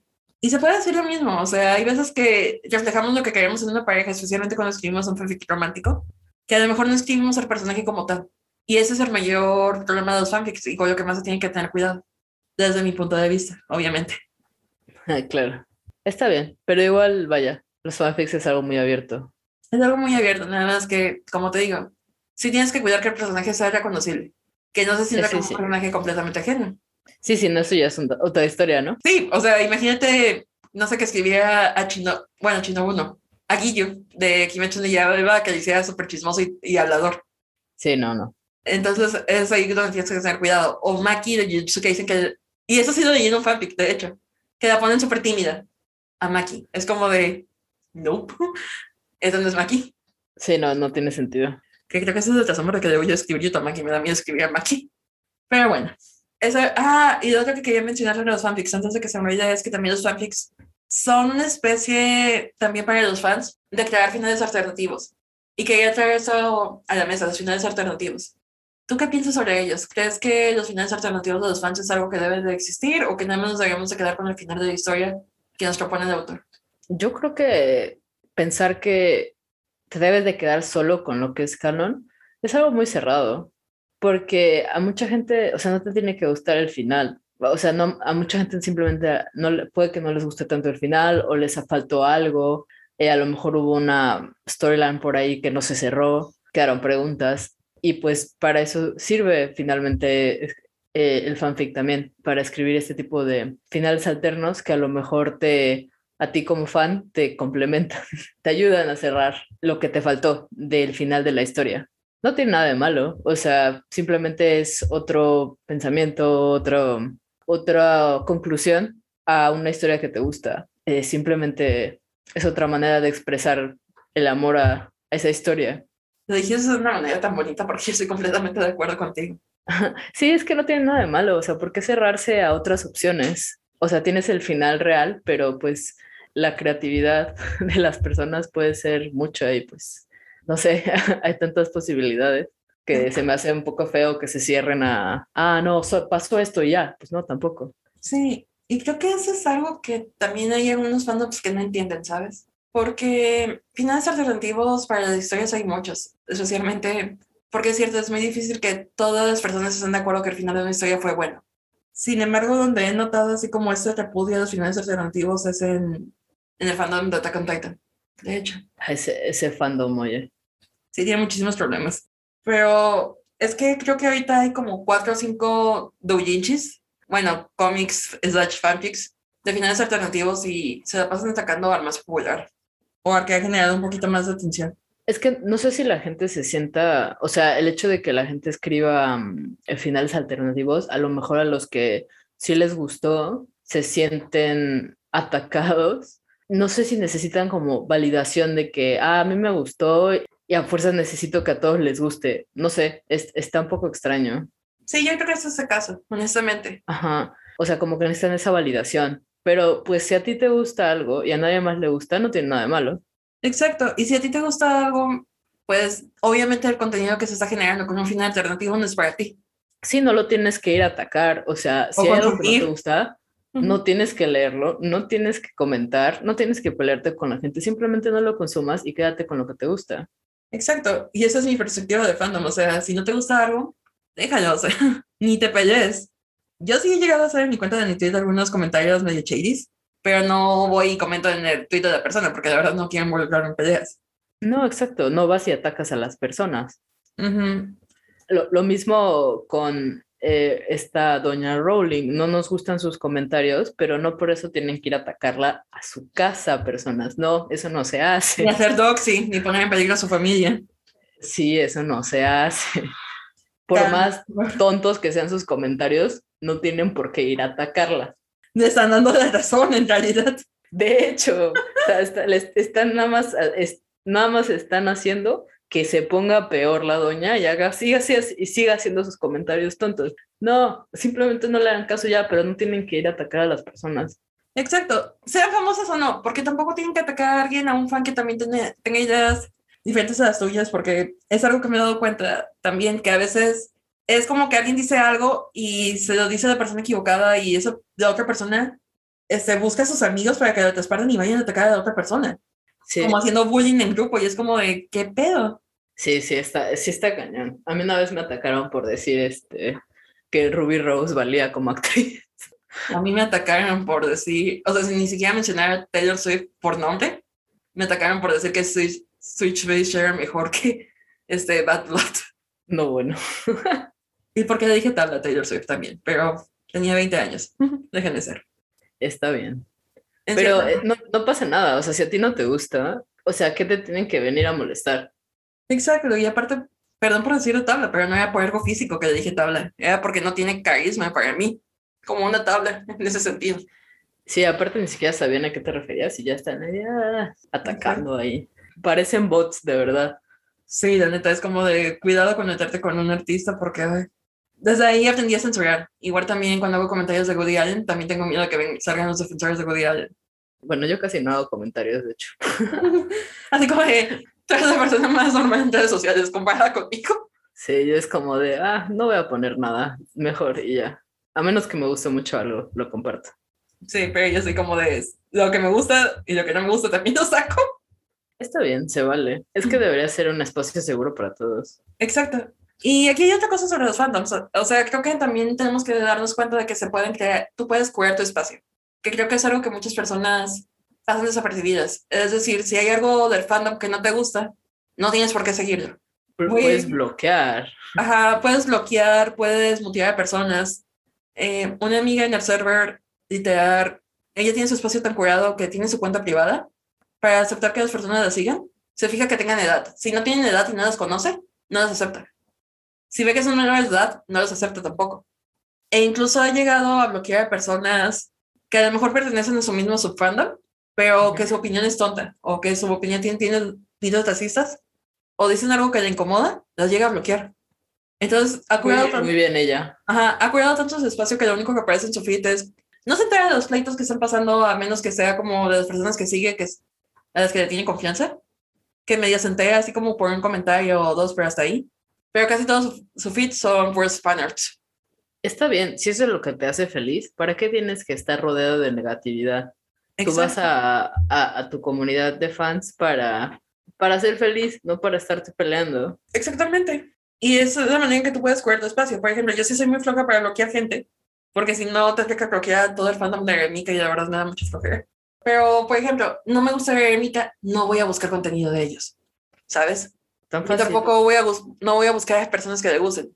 O no voy a ir a, si alguien pone que le encanta Eremika y pone sus argumentos de por qué, no le voy a decir, no es cierto, estás loco. Es un problema si les gusta o no.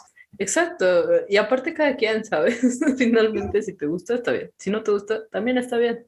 Exacto, y si no te gusta, ¿para qué desgastarte en comentar? Igual también he visto muchos comentarios de artistas como de, ay, me gusta mucho tu estilo, pero no me gusta el chip. Eh, al artista le vale, esa persona va a dibujar lo que a esa persona le gusta. ¿Para qué le haces esa clase de cumplido de, ay, no me gusta tu, tu chip? Es como un cumplido, un backhand compliment. Yo en modo, Sí. en modo aquí defensora del fandom. Sí, oye. No, pero lo que te iba a decir, ¿no? Que creo que ese es un aspecto muy negativo que hay en los fandoms, esa toxicidad que luego andan ahí repartiendo. Es como, no, es que te tiene que gustar esto. O sea, hay gente muy cerrada. Sí, no, es que si te gusta esto es porque estás tonto. Pues no, nada que ver. O sea, nada, cada quien. Y lo peor es esa gente, como decimos, la que está atacando al, al que piensa diferente.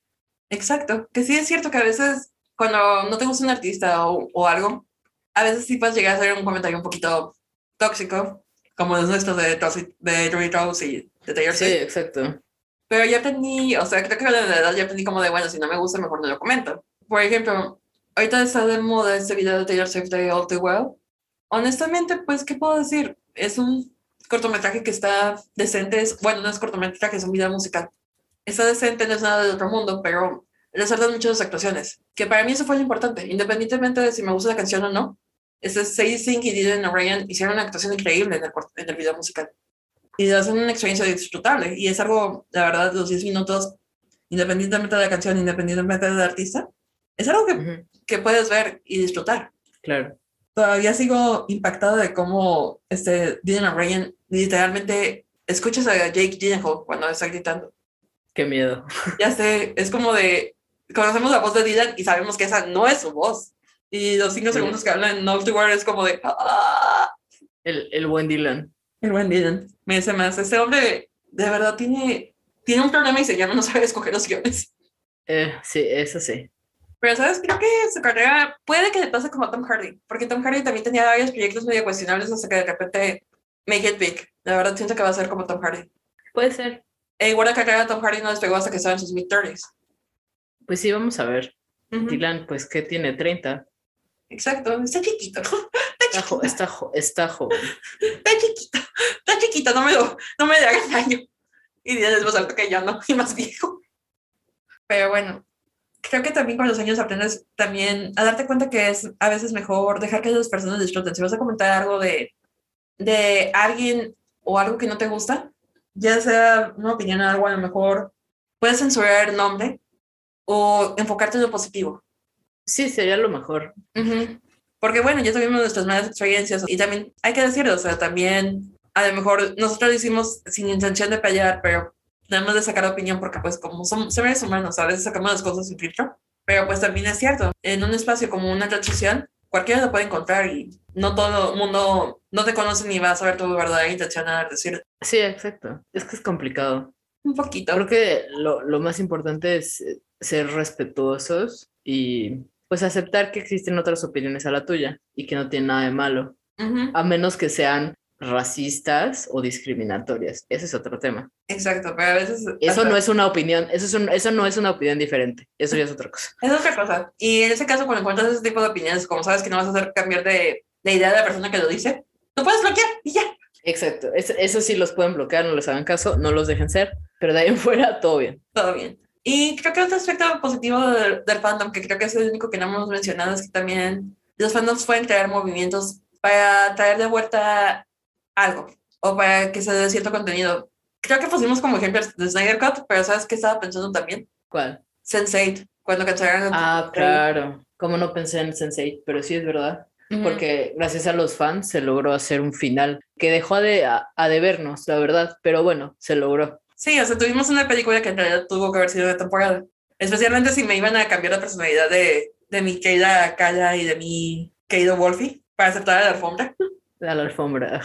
Pero fue un movimiento organizado por fans en el que se pusieron de acuerdo, empezaron a mandar chantas a Netflix pidiendo la renovación de Sense8. Fue una campaña en, redes sociales, este, hubo firmas también en change.org hasta que se logró que Netflix se diera y dieran presupuesto para, no es una temporada, pero van a tener una película. Incluso, incluso cuando termina Sense8, o sea, termina esta película, hacen un pequeño homenaje a los fans. Y es justo por eso, porque pues gracias a ellos se logró esa, ese final, que por lo menos la historia tuviera un cierre. Que sí, merecíamos más, pero bueno, eso es lo que tenemos. Y podemos emitir a la, a la alfombra en nuestra cabeza, todo bien. Exacto. Y otro, y otro movimiento ahorita que es muy grande es el de Anguitani, que creo que va a ser un poco más complicado que si se da hacer una cuarta temporada, pero tuiteas algo de Anguitani y la gente, te llegan los fans que, están, que parecen bots de uno de nuestro movimiento, o firma para una cuarta temporada, o te, te tuitean, no sé, como queriendo generar ese, este ruido de que sabes que hay gente que quiere ver más Anguitani. Creo que hubo un punto en el que lograron pagar un anuncio en Times por el Renew Anguitani por Season 4. Damn. Intensos. Hasta ahorita no sabemos nada si lo van a hacer o no. Este, la actriz, uh, la protagonista ahorita va a salir en Stranger Things. Sí, cierto. Pero lo que sí podemos afirmar es que sí está un poquito complicado porque fueron cuestiones de que no le gustó a la televisora canadiense que tenía la idea original y que era como productora con Netflix, de que la gente viera más Anne Whitney en Netflix que verlo durante la emisión. Ok, qué extraño. Es que como de todas maneras el que la gente lo vea en streaming afecta a que las personas vean en la tele. Bueno, eso sí. Entonces yo creo que a lo mejor están esperando como algo como el Arrowverse, ese tipo de acuerdo de, bueno, sí vas a poder tener las temporadas, pero un año después de la emisión. Ajá, puede ser. Y creo que ese fue el principal problema entre ellos y por las ganancias perdidas. En lugar de decir Netflix, bueno, te puedo compensar por las ganancias dándote cierta cantidad para que sigas manteniendo y sigas lo que estás perdiendo de publicidad, tampoco se dio Netflix. Ah, no, bueno. Entonces, pues cancelaron a Whitney eh, con un final muy abierto. Pues vamos a ver qué pasa con I'm With pero bueno, por lo menos sabemos que Sense8 funcionó, sabemos con eh, el Snyder Cut funcionó, que se unieron los fans de DC porque pues estaba muy recortada la Justice League que salió en los cines y se notaba, también estaba pues muy reescrita por todo el problema que tuvo Zack Snyder, bueno, problema familiar que se salió antes de que estuviera terminada y pues sí se veía muy, muy diferente a lo que normalmente esperaríamos de Zack Snyder, independientemente si les guste o no su estilo. Y pues los fans se pusieron bastante, bastante intensos, hasta fueron a protestar en frente de los estudios de Warner Brothers, fue todo un tema y pues se logró el, este año, se estrenó eh, el Snyder Cut, la Justice League de Snyder, que era la versión original, sí se pudo, creo que sí regrabaron algunas cosas, tuvo que juntar algo de dinero, pero pues sí la pudieron terminar. Por suerte, independientemente de si les gusta o no, pues se pudo tener la visión que tenía el director, la visión original, eh, hiper larga, sí, pero bueno. Hiper larga. Mira, no se puede decir nada porque acabo de ver una película de dos horas y media llamada House of Gucci, entonces. Sí, bueno, pero el Snyder Code es de cuatro. Por ahí, Por ahí, ¿no? Por ahí, ¿no? Estaba larga, larga. Yo sí la vi. la puedes ver en cachos, la verdad, no la tienes que ver toda seguida. Y, pero me parece algo muy bueno por parte de los fans, ¿sabes? Que se esforzaron porque pudiésemos ver la, la visión original del director. Sí, y creo que ahora que ya tuvieron esa victoria con el Snyder Cut, creo que ahora tenemos el empuje por el Ayer Cut, que es decir, la versión de David Ayer de Suicide Squad. Pero honestamente yo no creo que quieran ver tanto de Joker de Jared Leto. Pero creo que eso es más un poquito más mi bias en contra de él porque siento que las últimas actuaciones que ha hecho ha sido muy sobreactuado. Joker es una de ellas. Sí, no, es, esa la veo más difícil porque no sé, o sea, es que Suicide Squad sí fue muy mal recibida, entonces no sé para qué queremos ver más. Sí, a lo mejor efectivamente no es la visión del director, pero ¿para qué queremos ver otra vez a Jared Leto? Sí, mejor me quedo con... Nunca pensé decir esto, pero me quedo con la versión de James Gunn. Mejor, eh, no necesitamos un Ayer Code, la verdad. También ahorita otro movimiento de DC es lo de Restore de Snyderverse, pero bueno, no sé, no sé qué, qué logren, la verdad, porque creo que Warner Brothers dijo, ya, Snyder Cut y ya les fue, les fue bien con el Snyder Cut. No Exacto. Ya como de, ya, ya no les voy a dar nada más. Pero bueno, ese es otro movimiento. ¿Cómo diría este meme de, este, el Snyder Cut está bien, pero pedir un Snyderverse ya es ambición o algo así? Puede ser, sí, tal vez, tal vez ya es too much. Pero bueno, mira, quién sabe, lograron el Snyder Cut. Pero bueno, creo que hemos cubierto casi todos los puntos que tenemos de su curiosidad de alguna manera u otra. Pero creo que también nos falta hablar un poco sobre, bueno, el lado feo del chipping, que, bueno, para mí chipear es algo muy natural. Hay personas que no es tan natural, porque siempre no falta el típico de, es que el amor y la amistad no es la base de la historia. Sí. Lo importante es la acción. Sí, ese es súper típico, ¿sabes? Es que ¿por qué le ponen un interés romántico? Es como es parte de la vida, o sea, o sea, puede incluso estar en el, eh, es una parte de la historia nada más, ni siquiera es lo importante y es que ¿por qué le ponen interés amoroso? Y luego se inventan, sobre todo con personajes femeninos, es que es una mujer fuerte, no necesita un hombre, ¿eso qué tiene que ver? O no necesita otra mujer, porque pues estamos de acuerdo que aquí todos, desde nuestro punto de vista, todos son bisexuales hasta que se pruebe lo contrario. Exacto. Es una mujer fuerte, ¿para qué quiere un interés amoroso? Eso va a interferir con sus actividades. Ok, no. Es como de, o sea, que la mujer quiera a alguien la hace menos fuerte, está, ok, es una visión muy reducida. Exacto. Y también incluso es muy reducido decir que porque una serie, una película o lo que sea se enfoca en la acción, no puede haber construcción de lazos entre los personajes. O sea, es como de, es que es pura acción, pero si fuera pura acción y no hubiera el desarrollo de los personajes ni sus relaciones entre sí, ¿de qué te sirve? No te queda nada. Exacto, es que, es que las relaciones es algo básico. Y bueno, honestamente el chip es bonito, puedes ver mucho contenido e incluso también puedes encontrar personas que comparten tu opinión, que tienen headcanons, que tú también empiezas a hacer como tuyos también, cuando son muy bonitos. A mí si me preguntas si tengo headcanons de mi chip, sí, tengo varias. Pobre Paola ha tenido que escuchar como tres cuartas partes de ellos. Sí. E igual también pobre Pau, porque ella sí ha leído mis fics también. Sí, también. ella sí les puede decir honestamente si son buenos o si son malos. Yo no. A mí sí me gusta. ¡Yay! ¡Yay! A mí sí me gusta cómo escribes. Ya sé. Y siento- lo peor es que te ha tocado como de, ni siquiera has visto Chainsaw Man y te mandan fic de Chainsaw Man. sí. Pero, pero sí, la gente puede llegar a ser muy intensa con sus ships, sobre todo si no son los principales, o si son los principales y te pones defensivo. Oh, es horrible también. Sí, creo que sabes cuándo he visto cuando se pone la gente más araña con los chips, es con cuando son los principales. Como que no aceptan que porque son los personajes principales que quedaron juntos, no aceptan que haya otros fans que piensen que tienen una mejor relación los personajes con otros. Ujú. Por ejemplo, estaba, estaba hablando de Eren y mi casa, que es el chip que al final terminó siendo canon por razones del destino que ni se llama entiende. Pero te estaba hablando que eran contra el Erejizo, pero ahora que lo pienso no es nada más contra el Erejizo.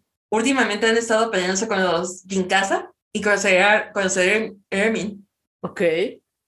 Todos contra todos ahí. Sí, o sea, es que básicamente los Eremika contra todos. Es como en Tokyo Revengers que te dije de los Meitake contra todos. En realidad son los Ujú. Eremika contra todos, porque van contra los Erejizos, que es como su enemigo principal. Ahora los Jinkasa, que los Jinkasa eran como de no se metían con nadie y ahora también están siendo embarrados. Los de Eren por Armin también. Especialmente les pica cuando alguien dice que, que tiene más momentos que pueden ser codificados románticos con Armin que con Mikasa, lo cual es cierto. Pero bueno, Pero no, ese es otro tema. E incluso creo que hace poco también estaban en contra de los de Eren Container. Porque no dejan a la gente ser, oye. Ujú. Y es como de, bueno, tu chip se convirtió en canon por jalados de Isayama. Está bien, tú disfrútalo, pero hay otras personas que tienen una interpretación distinta, tanto del personaje de Eren como del personaje de Mikasa, que los ven en otras relaciones más saludables, vaya. Yo sé, este sí es un poquito, es un chip que a lo mejor no es tan crack, que casi todos son crack chip, pero por ejemplo, yo prefiero mi casa con Annie. Está ¿Qué? random, pero está bien. Sí, es que me gusta, no me gusta tampoco Armin con Annie, que también es el otro chip canon de Attack on Titan. Ah, ok, están muy extraños los chips canon. Pero bueno, entonces el que me gusta, el chip para mí que me gusta es el de hecho. Pero bueno, sí, eso es otra historia. Entonces es como de, bueno, la gente tiene diferentes interpretaciones de los personajes, ve diferentes cosas en los lazos. Si tú ves el por qué Mika es un buen chip desde el principio y tú lo entiendes y eso es como se llama y entiendes sus jaladas también, está bien. Pero si otra persona chipea algo diferente, ¿qué importa? No Sí, es contenido para ti, el contenido que está generando no es para ti. Sí, creo que es el mismo tema con Supergirl. Como yo siempre me quejo de Supergirl, pero la, la verdad es que, digo, si hay gente que lo interpreta de esa manera, está bien. O sea, personalmente yo siento que Cara no está escrita de esa manera, ni la relación de Cara con Lena. Para mí no es queerbaiting ni nada, pero la gente lo interpreta así y a lo mejor, porque la, la serie al final, no he visto el final, pero sí sé que no es canon, eh, al menos explícitamente, pero pues hay gente que lo interpreta como que sí lo sea, como que sí lo fue. Y, ok, si esa gente es feliz así, está bien, se los paso. Hay que dejarlos ser felices. Pero hasta eso, fíjate que no he visto, porque luego la comunidad de, de Supergirl era medio tóxica también cuando, cuando estaba cara con James, o quería cara con James porque nunca estuvieron juntos. Pero ah, fíjate que con Supercorp no me ha tocado que, que se anden peleando. Y espero que no se toque, porque creo que Espero, la, espero que no. la gente se pone más intensa cuando son dibujitos. Sí, oye. Pero sí, fíjate que hasta eso no. Pero sí te digo, es algo que yo en lo personal no creo que haya sido escrito de esa manera o no creo que tenga esa intención. Eh, pero bueno, está bien, si la gente es feliz, hay que dejarla ser. Pues sí. porque es su interpretación y no tiene nada de malo. Mientras disfruten Supergirl y, y respeten a los otros, pues está bien. Pues sí, es como yo con la Eremica, la verdad, yo no veo lazo romántico entre ellos. Para mí siempre fueron más como hermanos. Incluso siento que Eren se comporta con mi casa como un niño celoso cuando no es de hermanita, cuando llega a vivir con ellos. De que quiere que los papás le presten más atención porque los papás es como, ay, qué buena niña, ay, qué bonita, que esto, que el otro. Y él, pues como es peleonero impulsivo, siempre lo están regañando, mientras que a mi casa le están, le están celebrando todo. Y aparte que se nota que está celoso de la fuerza de mi casa también. Entonces es como un niño enojado de que nació la hermanita, cuando llegan a vivir juntos. Que si bien es cierto que mi casa tiene ciertos sentimientos hacia él, que en realidad pueden derivar como cierta gratitud por haberlo salvado ese día, somos conscientes de que él nunca actúa hacia ella de la misma manera, que si cuando le llega a proteger, yo interpreté más esas escenas como un hermano preocupado por su hermanita, ¿sabes? Sí, que tendría sentido, ¿no? Porque crecieron juntos. Ajá, e incluso quieras o no, y guardo de mi casa, eh, creo que con el tiempo y con la convivencia con otras personas, ella a lo mejor bien desarrollado otro crush. O sea, Jean estaba ahí. No sé cómo puedes ignorar a Jean tanto tiempo. Sí, no sé. Bueno, está bien que al principio sí, no. Sí, con su- ese corte no le quedaba mucho a los 15 años, pero cuando aparece a los 19 con su pelo larguito y con barba, pues, ¿cómo puedes ignorar a Jean? Ya que mide 1,90 también, de paso. Pero bueno, el caso es que yo siento que también eso fue un problema que Isayama nunca realmente desarrolló mi casa más allá de su crush con Eren, la verdad. Y fuerza física. Que creo que la mejor versión de mi casa es la de dos girls y eso ni siquiera es considerado como canon. Qué triste. Ya sé. Porque también siento que en, en otro, si las condiciones de Attack on Titan hubieran sido diferentes, que nunca hubieran atacado este chi, bueno, el pueblito de donde son, que ahorita ni me acuerdo cómo se llama y no me voy a poner a buscarlo, por el puro coraje que le tengo. y los papás de, de nunca hubieran muerto y los papás de mi casa siguieran vivos. Ahí sí creo que a lo mejor hubieran llegado a tener una relación, quizás. Porque pues hubieran sido de familias diferentes, se hubieran conocido, amigos que van desarrollando sentimientos con el paso del tiempo. Pero siento que desde que se fueron, salieron de ahí de su pueblito y conocieron a otras personas e hicieron otros lazos, pues lo más natural es que se hubieran dejado atrás, no creo que se hubieran quedado juntos. Y no lo digo no es por Eren, sino también por mi casa. Supuestamente tienen Claro. una amistad cercana con Sacha, pero nunca vemos esa amistad. No nos vemos a mi casa apoyando a, a Sacha. No las vemos realmente como amigas. Ay, bueno, es que Attack on Titan es un tema también. Sí, ya sé. Todo lo que está mal con Attack on Titan parte. Pero bueno, para mí siempre su relación fue como hermanos, pero no por eso me voy a poner a atacar a todas las personas que digan, no, es que desde el primer episodio puedes ver cómo Eren también se preocupa por ella. Sí, claro. Ujú, Es su opinión y ellos lo Es su opinión. Por ejemplo, yo, ustedes escuchan que yo me quejo del ship de Supercorp, Ujú. pero jamás me he puesto a atacar a la gente en redes sociales. O sea, no, es de verdad, nunca, eso no, no me pasa por la cabeza. Ni a mí, o sea, cada quien puede creer lo que quiera de los chips. Digo, ahorita, pues, creo que el fandom en el que podrías estar un poquito más activa, porque por más que me gusta Jason Man, no me gusta entrar al fandom de Jason Man porque es un caso, este, toda la gente ataca, lo cual es como de, es cute la primera vez, pero después de tantos barcos es como de, ya, maduren, por favor. Creo que es el de Tokyo Revengers. Y creo que presta un poquito más entrar porque, pues, a pesar de que es un shonen, Tokyo Revengers, por lo que he visto en Twitter, tiene una, y en Tumblr también tiene una fanbase que es mayormente femenina, curiosamente. Random. En parte, como dijo alguien, es como si fuera un, un fandom de K-pop. ¿Por qué? Porque, porque quieras sonar diseño de los personajes es atractivo, hasta cierto punto. A lo mejor no te pueden parecer guapos todos, pero por lo menos hay uno que te llama la atención en el diseño. Ya sea en su versión de 15, 14 años, que en realidad parecen de 17, 18, o en cualquiera de los futuros alternativos que tenemos a lo largo de la serie. Pero el caso es que por lo menos un personaje te parece atractivo y pues eso es, quieras o no, a veces cuando eres mujer y ves a un cast de hombres atractivos, te llama la atención, tristemente. Bueno, sí tiene sentido, ¿eh? Ujú. Las hormonas ganan y te quedas por la historia. Por ejemplo, es una historia que a lo mejor también conecta un poco más por- con mujeres por, porque Takemichi no es el típico este, protagonista de Channel, en el sentido de que nunca mejoran sus habilidades de pelea. Porque después de todo lo que ha pasado y lo que está pasando en el anime y lo que va a pasar, ya es un punto para que Takemichi ya empezara a hacer por lo menos defenderse y que no le aburrieran tanto. Y no pasa. Pero no, pero no, Pero pasa. no pasa. Y eso creo que frustra mucho a los hombres, la verdad. Sí, me, me he dado cuenta porque yo la veo con un hombre. Ya me imagino. No, hombre, va a estar como cuando lleguemos a la, cuando lleguen a la cuarta temporada, cuando sea Tenjiku, va a estar como, bueno, no cuarta temporada, pero probablemente el segundo arco de la segunda temporada. Va a estar como de, pero es que como que Takemichi, o sea, han pasado cuatro, pan, cuatro pandillas y no ha mejorado. Y no va a mejorar. Creo que esa es la magia de Takemichi, que Takemichi es un héroe llorón. Y está bien, no Ujú. tiene nada de malo que no sepa pelear, no por eso es menos hombre o algo así. Sí, pero a lo mejor creo que esperaban un poco de Satoshi como el Tanjiro. Que Pero sí, Tanjiro sigue siendo un pan, aunque sepa pelear. exacto, pero esperaban que Takemichi fuera un pan y que supiera pelear. Bueno, eso, eso no va de la mano, ¿eh? Yo tengo mis teorías al respecto, porque yo siento que el Takemichi que se queda en el pasado, o sea, que ya ves que en cierta manera se siente como que Takemichi entra y sale en cada time leap. Ajá. Entonces debe de existir un Takemichi que no conocemos, que es el Takemichi que se queda en el pasado. Claro. Y siento que ese Takemichi no es tan inútil, porque si no ya estaría muerto. Eso puede ser. Pero siento, o sea, honestamente siento que más bien, como nosotros estamos nada más con la perspectiva del Takemichi de 26 años, que tiene ese arrepentimiento de haber huido de sus amigos, de para él encontrar la felicidad, de haber sido tan egoísta y que no ha peleado desde entonces, porque él lo dice desde el primer episodio, que se puso a encontrar trabajos para alejarse de ese mundo. Entonces, por lo tanto, no ha peleado en tanto tiempo. ¿En qué serán 12 años más o menos? Más o menos sí. Entonces, obviamente es un hombre súper torpe y es un hombre que ha crecido siendo un perdedor, que ha estado encontrando otra vez el valor.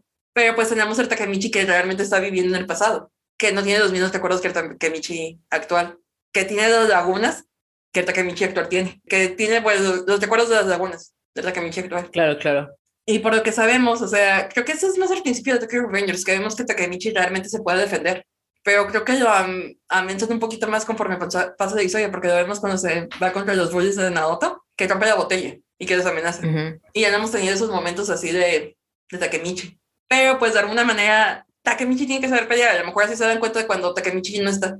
Porque también sabemos que es más inmaduro y que es un poquito más tosco, el otro Takemichi. Digo, recuerda que estaba en este lugar con Emma, en una situación un poco comprometedora para la edad que tienen. Sí, es verdad, es verdad. Entonces, creo que es curioso que Wakuya, en lugar de enfocarse en el Takemichi, a lo mejor un poquito más brusco, como más, más inmaduro, porque de por sí Takemichi es inmaduro, pero el más inmaduro que se queda en el pasado, creo que ese hubiera sido el desarrollo típico de un personaje de shonen. En cambio, tenemos a uno que como es un adulto, ya no debemos pelear, sino que más bien es como de, bueno, pelear no me va a llevar a nada, pero ¿qué puedo hacer para mejorar las vidas? ¿Cómo puedo involucrarme sin necesidad de pelear? Creo que estoy solo mencionando Tokyo Revengers, perdón. no, está bien. Pero bueno, volviendo a todo este punto, a lo que iba es que ahorita hay un chip que está con todo por el momento del manga, que es el Maitake, que es Mikey por Takemichi. Y ay, creo que no se han dado cuenta algunos fans de que la historia empieza por Takemichi queriendo salvar a Hinata. Y que conforme va pasando la historia, Takemichi es como de, bueno, no nada más es por Hinata, también es por Taken, también es por Mikey, también es por Baji, también es por Kazutora, también es por Chipuyo, también es por Ituya. Casi por toda la toma, ¿no? Y al pobre Takemichi nadie le pregunta, Takemichi, ¿cómo estás? Nadie le pregunta. El caso es que llega un time leap y esto va a ser un poco de spoilers para los que no han leído el manga de Tokyo Rangers y nada más están viendo el anime. Llega un punto en el que Takemichi encuentra una línea del tiempo en la que la mayoría de los personajes son felices, excepto por Mikey. El caso es que Takemichi toma la decisión bastante estúpida, desde mi punto de vista, de regresar al pasado para intentar salvar a Mikey, sin dar muchos detalles de, de qué está pasando en ese momento. ¿Qué es lo que es el arco actual? Y eso ha servido, esa decisión de Takemichi ha sido interpretada por algunos shippers como Mikey es la persona más importante para Takemichi, sin ponerse a pensar que quizá la interpretación es de Takemichi es una persona que ha crecido tanto de ser esta persona egoísta que dejó a sus amigos atrás, a todos sus amigos atrás, que no puede estar contento si él es feliz a causa del sufrimiento de alguien más, aunque sea una sola persona, que queda más en línea con todo lo que sabemos de Takemichi durante el, el desarrollo de la historia. Pero bueno, estos chippers están con todo ahorita y están atacando a todos, incluso a las personas que chipean a, a Takemichi con Hinata, a las que chipean a Mikey con Senju, que es un personaje del último arco, un personaje femenino. Bastante interesante, pero que todavía le falta mucho desarrollo aún. Quiero pensar que Wakuya apenas va como un tercio del arco final. Ok. Y básicamente es como van en contra de todos, porque para ellos Tokyo Revengers es Mikey por Takemichi. Ah, qué intensos, oye. Me recuerdan un poco a los que piensan que Naruto es la relación de Naruto con Sasuke. Es, es que Sasuke es el tóxico. Oiga, no, eso no. Pues no, pero pues años después de que terminó Naruto todavía siguen peleando con los Sasusaku. Ya Estamos de- superen, lo digo. Estamos de acuerdo que tanto Naruto como Sakura merecen a alguien mejor que Sasuke, ¿no? La verdad, sí, o sea, ni Naruto merece a un amigo como Sasuke, ni Sakura merece a alguien como Sasuke, como su esposo. O sea, no dejaron que Sakura se desarrollara y le metieron al Sasuke ahí a fuerza. Que pasó de insufrible a forajido, por cierto. Y aparte ausente, si vamos a esas. Y padre ausente, sí. O sea, sigue siendo insufrible hasta como adulto. Pero pues vemos todas esas peleas tóxicas, incluso también en una caricatura para niños como un avatar. Sí, también, es que también esa es otra. Obviamente la, la relación canon, que es Katara y Yang, pues mucha gente, ay, sí, es que este, son lo máximo, cuando todos sabemos que la que tenía más sentido era Zuko y Katara, pero bueno, no por eso te tienes que pelear con la gente. Exacto, es como de, bueno, déjame chipear y yo los voy a dejar chipear muy a gusto. Esperemos que Netflix se vea valiente y haga lo que debería de haber hecho la caricatura, pero hay que esperar. Pues mira, por ahí va, porque en cierto sentido sí se ve mucho al actor que casaron como Ang, sí se ve como niño, se ve como se debe ver un niño de 12 años. Sí, sí se ve chiquito. Y que creo que es lo que está sacando mucho a la, a la gente de onda de por qué la gente chispeaba a Zuko con Katara. En, en la caricatura, Ang se veía chiquito, pero no tanto. Y aquí sí se ve como el bebé que es, o que debía de haber sido. Sí, no, y es que creo que en la en el live action de Netflix, le- este Zuko va a ser más grande incluso. Un año, ¿no? Porque le iban a subir de 16 a 17. Ajá, pero creo que Katara también. Creo que Katara le iban a dejar de 14, creo. ¿Le van a dejar de 14? ¿No le van a subir a 15? Creo que no. Creo que los que les iban a cambiar las edades eran a Sokka y a... Y a Zuko. Pero pues es que igual, de 14 a 12 igual, eh, no sé, está raro. Pues es que mira, también es el momento de la vida. Creo que también tiene que ver mucho de madurez. Y a lo mejor 12 y 14 son dos años. Que a lo mejor en, en unos años, por ejemplo, 23, 25, no es tanto. Sí, sí, sí, tienes razón. O sea, la cosa es, pues yo creo que porque son niños todavía. Ajá, son niños y, por ejemplo, en el caso de, de Anne, pues siempre ha sido extremadamente infantil. Ah, sí, y no es que avance mucho, ¿verdad? No avanza, de hecho. Su personaje nunca madura. Nos dimos cuenta también que se convirtió en un pésimo padre por lo mismo. Además, Es un Sasuke, básicamente. Ay, Sasuke. Lo peor de Naruto es Sasuke, en serio. Y aquí te van a venir a atacar a las fans de Sasuke. Ya sé, Y igual a mí me van a atacar los de Anne en algún punto, no te preocupes. Sí, oye, lo que te iba a decir que, bueno, ya para terminar de hablar sobre la toxicidad y del fandom en general, creo que la gente shipeando es muy intensa y pues como ya estábamos hablando, se pelean entre los ships y, y solo porque es diferente, pues se la pasan ahí discutiendo. Creo que otro aspecto de la toxicidad de los fandoms es que luego cuando son muy puristas en algo, este, se ponen en guerra cuando les cambian un poquito a, a, a, su historia. Sobre todo cuando estamos hablando de lo que consideran que está, ah, es que están intentando ser políticamente correcto, que eso no existe, pero bueno. Y aquí que estábamos mencionando, especialmente, yo creo que últimamente lo hemos visto mucho en lo que es Marvel slash MCU, porque justo lo, lo platicamos cuando estábamos hablando de Eternals hace unas semanas, ¿no? O sea, porque tienen un cast diverso. La principal es una mujer y además ponen a personajes de la comunidad LGBTQ, y ni siquiera ha salido la película y ya la están atacando de una estrella en IMDb. Lo mismo pasó con Captain Marvel. Exacto. O igual también, por ejemplo, algo que a mí también me, me salta mucho, especialmente en este último año y medio que he estado leyendo más manga que otra cosa. De hecho, mi mamá ya me hizo shaming porque no he leído los libros que tengo en mi cuarto acumulados. Y yo así como decir, es que ya no eres como antes. Y yo, sí, leo, mamá, pero leo manga. Y mi mamá, pero no es lo mismo que cuando leías como antes. Y yo, ¿cómo te explico, mamá?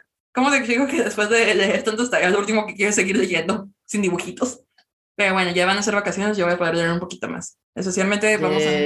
Vamos a rezar para que me ofrezcan grupos que ya tengo los PowerPoints preparados para no tener que hacer PowerPoints en vacaciones. esperemos que sí. Pero bueno, ahorita que estoy leyendo más mangas y leyendo más shonens, me he dado cuenta que los fandoms tienen mucho a atacar a los personajes femeninos. En el sentido de que si es un personaje femenino desarrollado, lo pueden sentir como si fuera muy woke, pero también tomemos en cuenta que la, que la cultura japonesa en sí también es muy machista como la latinoamericana. Claro. Este, lo hemos visto incluso en, en películas de estudio Ghibli, que hay frames sexuales o con cierta intención sexual que ni siquiera van dentro de la historia, pero que los ponen de cualquier manera. Aunque sea uno o dos frames, están ahí y son incómodos Sí, de ver. es cierto. Sí, la verdad. Entonces, muchos autores de manga crean a sus personajes femeninos, especialmente de los que forman parte del trío protagonista, que es una de las características del shonen, que siempre hay un trío de dos hombres y una mujer. Casi casi los crean como cosa visual, pero que los fans siempre van a catalogar como inútiles, inútiles porque no les dan desarrollo. Y es muy triste, por ejemplo, que muchos fans digan de, ah, es que es la Sakura de la historia. Y por Sakura no se refieren a que sea un personaje, se refieren como un personaje que no les agrada, que es un personaje inútil, que no aporta la historia porque su autor no se molestó en desarrollar. ¿Qué culpa tiene Sakura de que no la hayan dejado crecer? Y en lugar de, lo que me causa gracia es que en lugar de enfocar esa energía en odiar al personaje, ¿por qué no enfocan mejor en exigir a los autores de shonen que desarrollen mejor a sus personajes femeninos? Y si hay autores de shonen que los hacen, o sea, eh, por ejemplo, los las autoras de shonen sí desarrollan sus personajes femeninos y los desarrollan muy bien. Tenemos a la autora de Fullmetal Alchemist, hermoso el desarrollo de Winter, hermoso el desarrollo de Tisa y hasta de Oliver Armstrong. Son muy buenos desarrollos.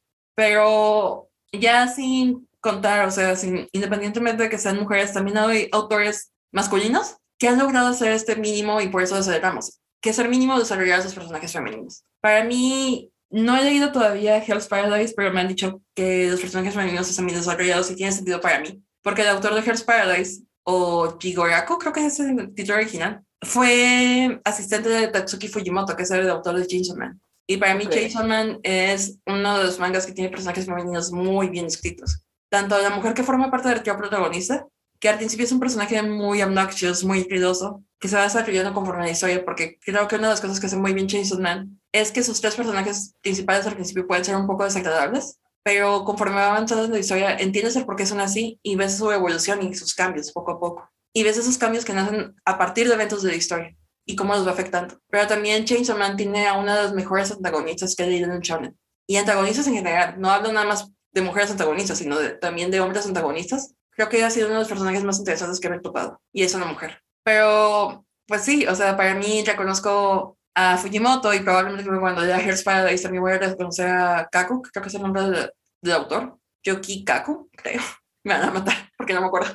Lo celebramos por hacer algo que ya debería de ser una norma entre los autores de shonen que es desarrollar a todos sus personajes por igual.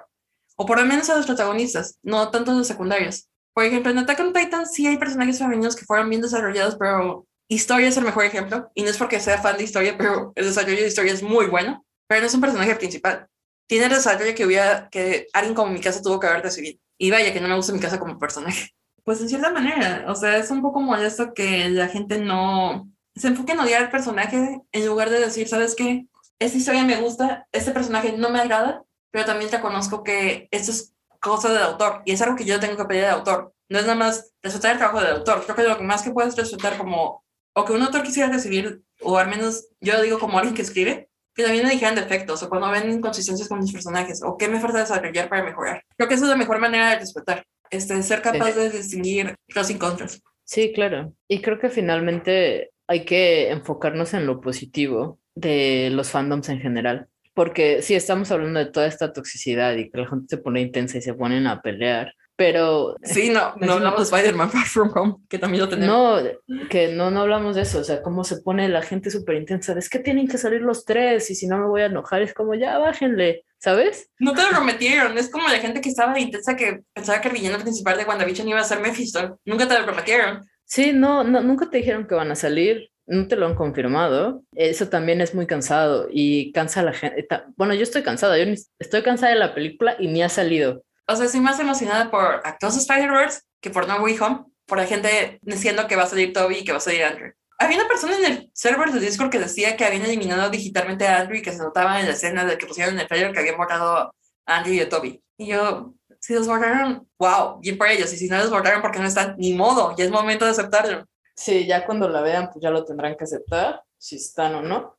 O decir, Yupi, tuvimos razón todo este tiempo. Sí, exacto, pero pues ya espérense, eh, la verdad es que ya, ya cansan, eh, y eso es pues lo negativo, ¿sabes? O sea, las peleas, los ataques, que se la pasan intenseando en un aspecto en, específico, como ahorita con los Spider-Man, que pues también yo creo que llega un punto en el que la gente ya, pues ya se cansa en general. Honestamente, yo estoy cansada. Sí, yo también. Por eso creo que Yo creo que vale más la pena pensar en lo positivo de los fandoms de las comunidades, de los fanarts, de los fanfics, de poder platicar con gente que comparte tus, tus mismos gustos, eh, de, poder sentirte en una comunidad eh, de la que puedas hablar de las cosas que más te gustan. Creo que eso es lo más importante. Más allá de la toxicidad, no hay que caer en eso o darle rienda suelta a eso sino pues intentar ver más allá, como de que esto es lo positivo, hay que enfocarnos en eso. Y por más fuerte que suene, de, verdad puedes encontrar amigos dentro de los fandoms. Sí, claro, totalmente.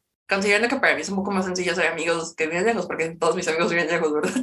Un poquito. Un poquito, ¿verdad? No, Paula, que no tenemos una diferencia de como siete horas. No, son, son ocho, son ocho. Son ocho. Eran siete antes. Eran siete antes, sí. no es como que tengamos esa pequeña diferencia horaria por ahí, ¿verdad? Es muy padre encontrar estos lazos con este tipo de personas que viven en un mundo completamente diferente al tuyo, porque sus experiencias también te pueden enriquecer tanto tu comprensión, no nada más de lo que te gusta, sino también de otros aspectos que a lo mejor tú no habías pensado. Claro. Que a veces nos cerramos mucho en nuestro círculo que tienen nuestras mismas experiencias. Y creo que para mí eso es lo más bonito del fandom. Este, he estado involucrado en diferentes fandoms. Que me acuerdo de Digimon, también estuve en la época de Tumblr cuando todo era más intenso, cuando era súper fan de Glee. Ahí me tenías en Tumblr. Igual de Shameless, tuve mi temporada de fandom de Shameless en Tumblr también. Así llegas a conectar con gente. A lo mejor no vas a ser amigo de todas las personas en el fandom, pero puedes encontrar dos o tres personas con las que te vas a llevar muy bien, con las que puedes compartir ideas. Tanto a ti como a Isidoro los puedo enfadar con mis ideas que tengo de fanfics, esencialmente a Isidoro. Por Isidoro. Lo obligué a leer Tokyo Revengers para poder, para poder hablar de eso. Sí, de ello es lo peor de todo. No, bueno. Pero bueno, igual con Chainsaw Man también era como de continuar leyendo Chainsaw Man. Continúa, continúa. Pero hay veces que tú como creador a lo mejor no tienes amigos cerca, cosas que puedes hablar de esto, porque no todos te van a entender de qué estás hablando o a lo mejor no les gusta. No les interesa tampoco. No les interesa. Y está bien porque también, aunque alguien sea tu amigo, no necesariamente tiene que compartir todos sus gustos. Hay cosas que van a coincidir y cosas que no van a coincidir. Creo que lo mejor en este caso es como siempre estar con la mentalidad abierta de lo que le gusta a tu amigo. Y ser respetuoso también. No todos son así, lamentablemente. No, yo sé, pero o sea, si tienes un amigo que se burla porque te gusta anime, pues no, no es tu amigo, ¿verdad? Eso es a lo que voy. Sí, exacto. Está bien que, está bien que a, él no a la otra persona le gusten, pero no tienen por qué hacerte sentir menos o tonto o lo que sea por eh, que te gusten ciertas cosas. Ahí no es si les ha pasado. Exacto, si les ha pasado ahí no es. Pero si es, si te, si te dicen, no me gusta esto, pero te voy a escuchar porque es algo que a ti te gusta, o no me gusta, y prefiero que no hablemos de eso, sino que nos enfoquemos en aquello que nos gusta a los dos. Ahí también puede ser. Ahí también puede ser, exactamente. El mejor escenario posible es el primero, ¿no? Sí, obvio. Pero también hay gente que te va a decir, ¿sabes qué? Es que yo prefiero hablar de eso que también nos gusta a ambos. Y ahí también puede ser. Pero sí, enfoquémonos en lo positivo. Exacto, que es todo el contenido, que es encontrar a esta gente pues también en cierta manera es un espacio para sacar muchas ideas, porque al final de cuentas creo que las historias, cualquier tipo de historias, e igual que la música, porque pues también hablamos mucho de fandoms de artistas, son cosas que nos inspiran, son cosas que nos hacen querer crear y qué mejor manera de compartir, de hacerlo y compartirlo. Sí hay gente que le va a soportar conocimiento, pero a veces es mejor nada más por compartirlo y sacar tu idea, porque hay veces que también cuando no puedes crear, no sé si te ha pasado, pero a mí me pasa muy seguido. Cuando no puedo escribir y tengo la idea en la cabeza, me está dando vueltas y vueltas y vueltas y vueltas y vueltas, que me siento abrumada o me siento cansada porque no puedo sacar esa idea. Sí, es feo. Y eso, no todos esos lugares nos inspiran. Y esos lugares también han sido un, un semillero de talento que se han convertido en autores este, publicados o en artistas reconocidos. Así es, no sean como Anne Rice de Amargada. Por favor, disfruten el fandom. O sea, hablamos de los aspectos negativos porque es importante mencionarlos, no se pueden ignorar pero si hay algo que les gusta tanto, embrace it. Busquen a esas personas que comparten sus ideas. Créanme que una de las mejores experiencias que he tenido ha sido participar en un fandom, ya sea de manera pasiva o activa. Sí, la verdad es bonito. También es bonito porque pues te sacas esa espinita que a lo mejor no puedes hablar de eso en tu oficina o con tus compañeros de clase. Sí, porque ya me imagino, ahorita pensando en el departamento de mercado de la inmobiliaria que no debe ser nombrada, ya me imagino llegando, estoy leyendo el manga de Tokyo Revengers. Yo imagino a mis jefes, ¿eh? Digo, éramos, eran de geeks, pero no les gustaba tanto el anime. No con cualquiera. No con cualquiera. Eh, pero bueno, pues ya les hablamos un poco más de fandom, ya saben qué si es que no sabían. Lo más importante, que es lo positivo, es esa comunidad y todo el arte que se crea derivado de. Enfóquense en eso, que no les dé miedo, no importa la edad que tengas, siempre es bueno ser parte de una comunidad, de algo que te gusta, con algo que, bueno, de algo que puedes compartir. Y pues nada, ya estaremos de vuelta la siguiente semana con pues nuestro tema navideño. Nuestro tema navideño y el cierre de nuestra tercera temporada. Además. Ay, dije tercera temporada, de nuestra segunda temporada, ya me estoy adelantando los hechos. ¡Oh, ayuda! perdón, ¡Ayuda! Perdón. perdón, perdón, perdón, pero sí ya es el cierre de nuestra segunda temporada. Este, agradecemos mucho que nos hayan acompañado por otra temporada más. Igual nos vamos a poner un poquito más cursi en el siguiente episodio. Pero muchas gracias por escucharnos cada vez que sacamos un podcast. Yo sé que a veces hacemos pausas de manera random, pero tomen en cuenta que este podcast es algo que hacemos para divertirnos y que esperamos también divertirlos a ustedes. Sí, esperamos que aprendan algo con nosotras. Y si no aprenden algo, por lo menos sientan, sientan algo, ya sea que se identifiquen con nuestras opiniones o que estén en contra de ellas. También, eh, igual recuerden eh, escribirnos, nos gusta saber sus opiniones, nos gusta saber que estamos en su top 5 de podcast más escuchados. Nos gusta que nos den eh, recomendaciones porque también de ahí podemos sacar ideas de lo que queremos hablar. Bueno, ya saben, nuestras redes son en Twitter, estamos como unpopular-divas y en Instagram estamos como Unpopular Divas Podcast. Síganos, escríbanos. Y si alguno de ustedes puede dar con mi cuenta de AnyTweet o mi perfil de Allo3, les damos el derecho de escoger un tema de un episodio de la tercera temporada. Buena suerte. Eso estaría muy bueno. Sí, de hecho, pues creo que nada más hay una persona que la conoce y no puede jugar, así que ahora no es para ti esto. Pero todos los demás, muchísima suerte. Mucha suerte. Esperemos que alguien lo ati- le atine. Exactamente. A ver si la tienen. Y pues nada, nos estamos escuchando la siguiente semana. Por última vez en este año. No puedo creer que ya se acabó. Ya, por fin, vacaciones. Pero bueno, nos despedimos. Divas out. Esperamos que hayas disfrutado este episodio. Sigamos el debate en nuestras redes. Vivas, out.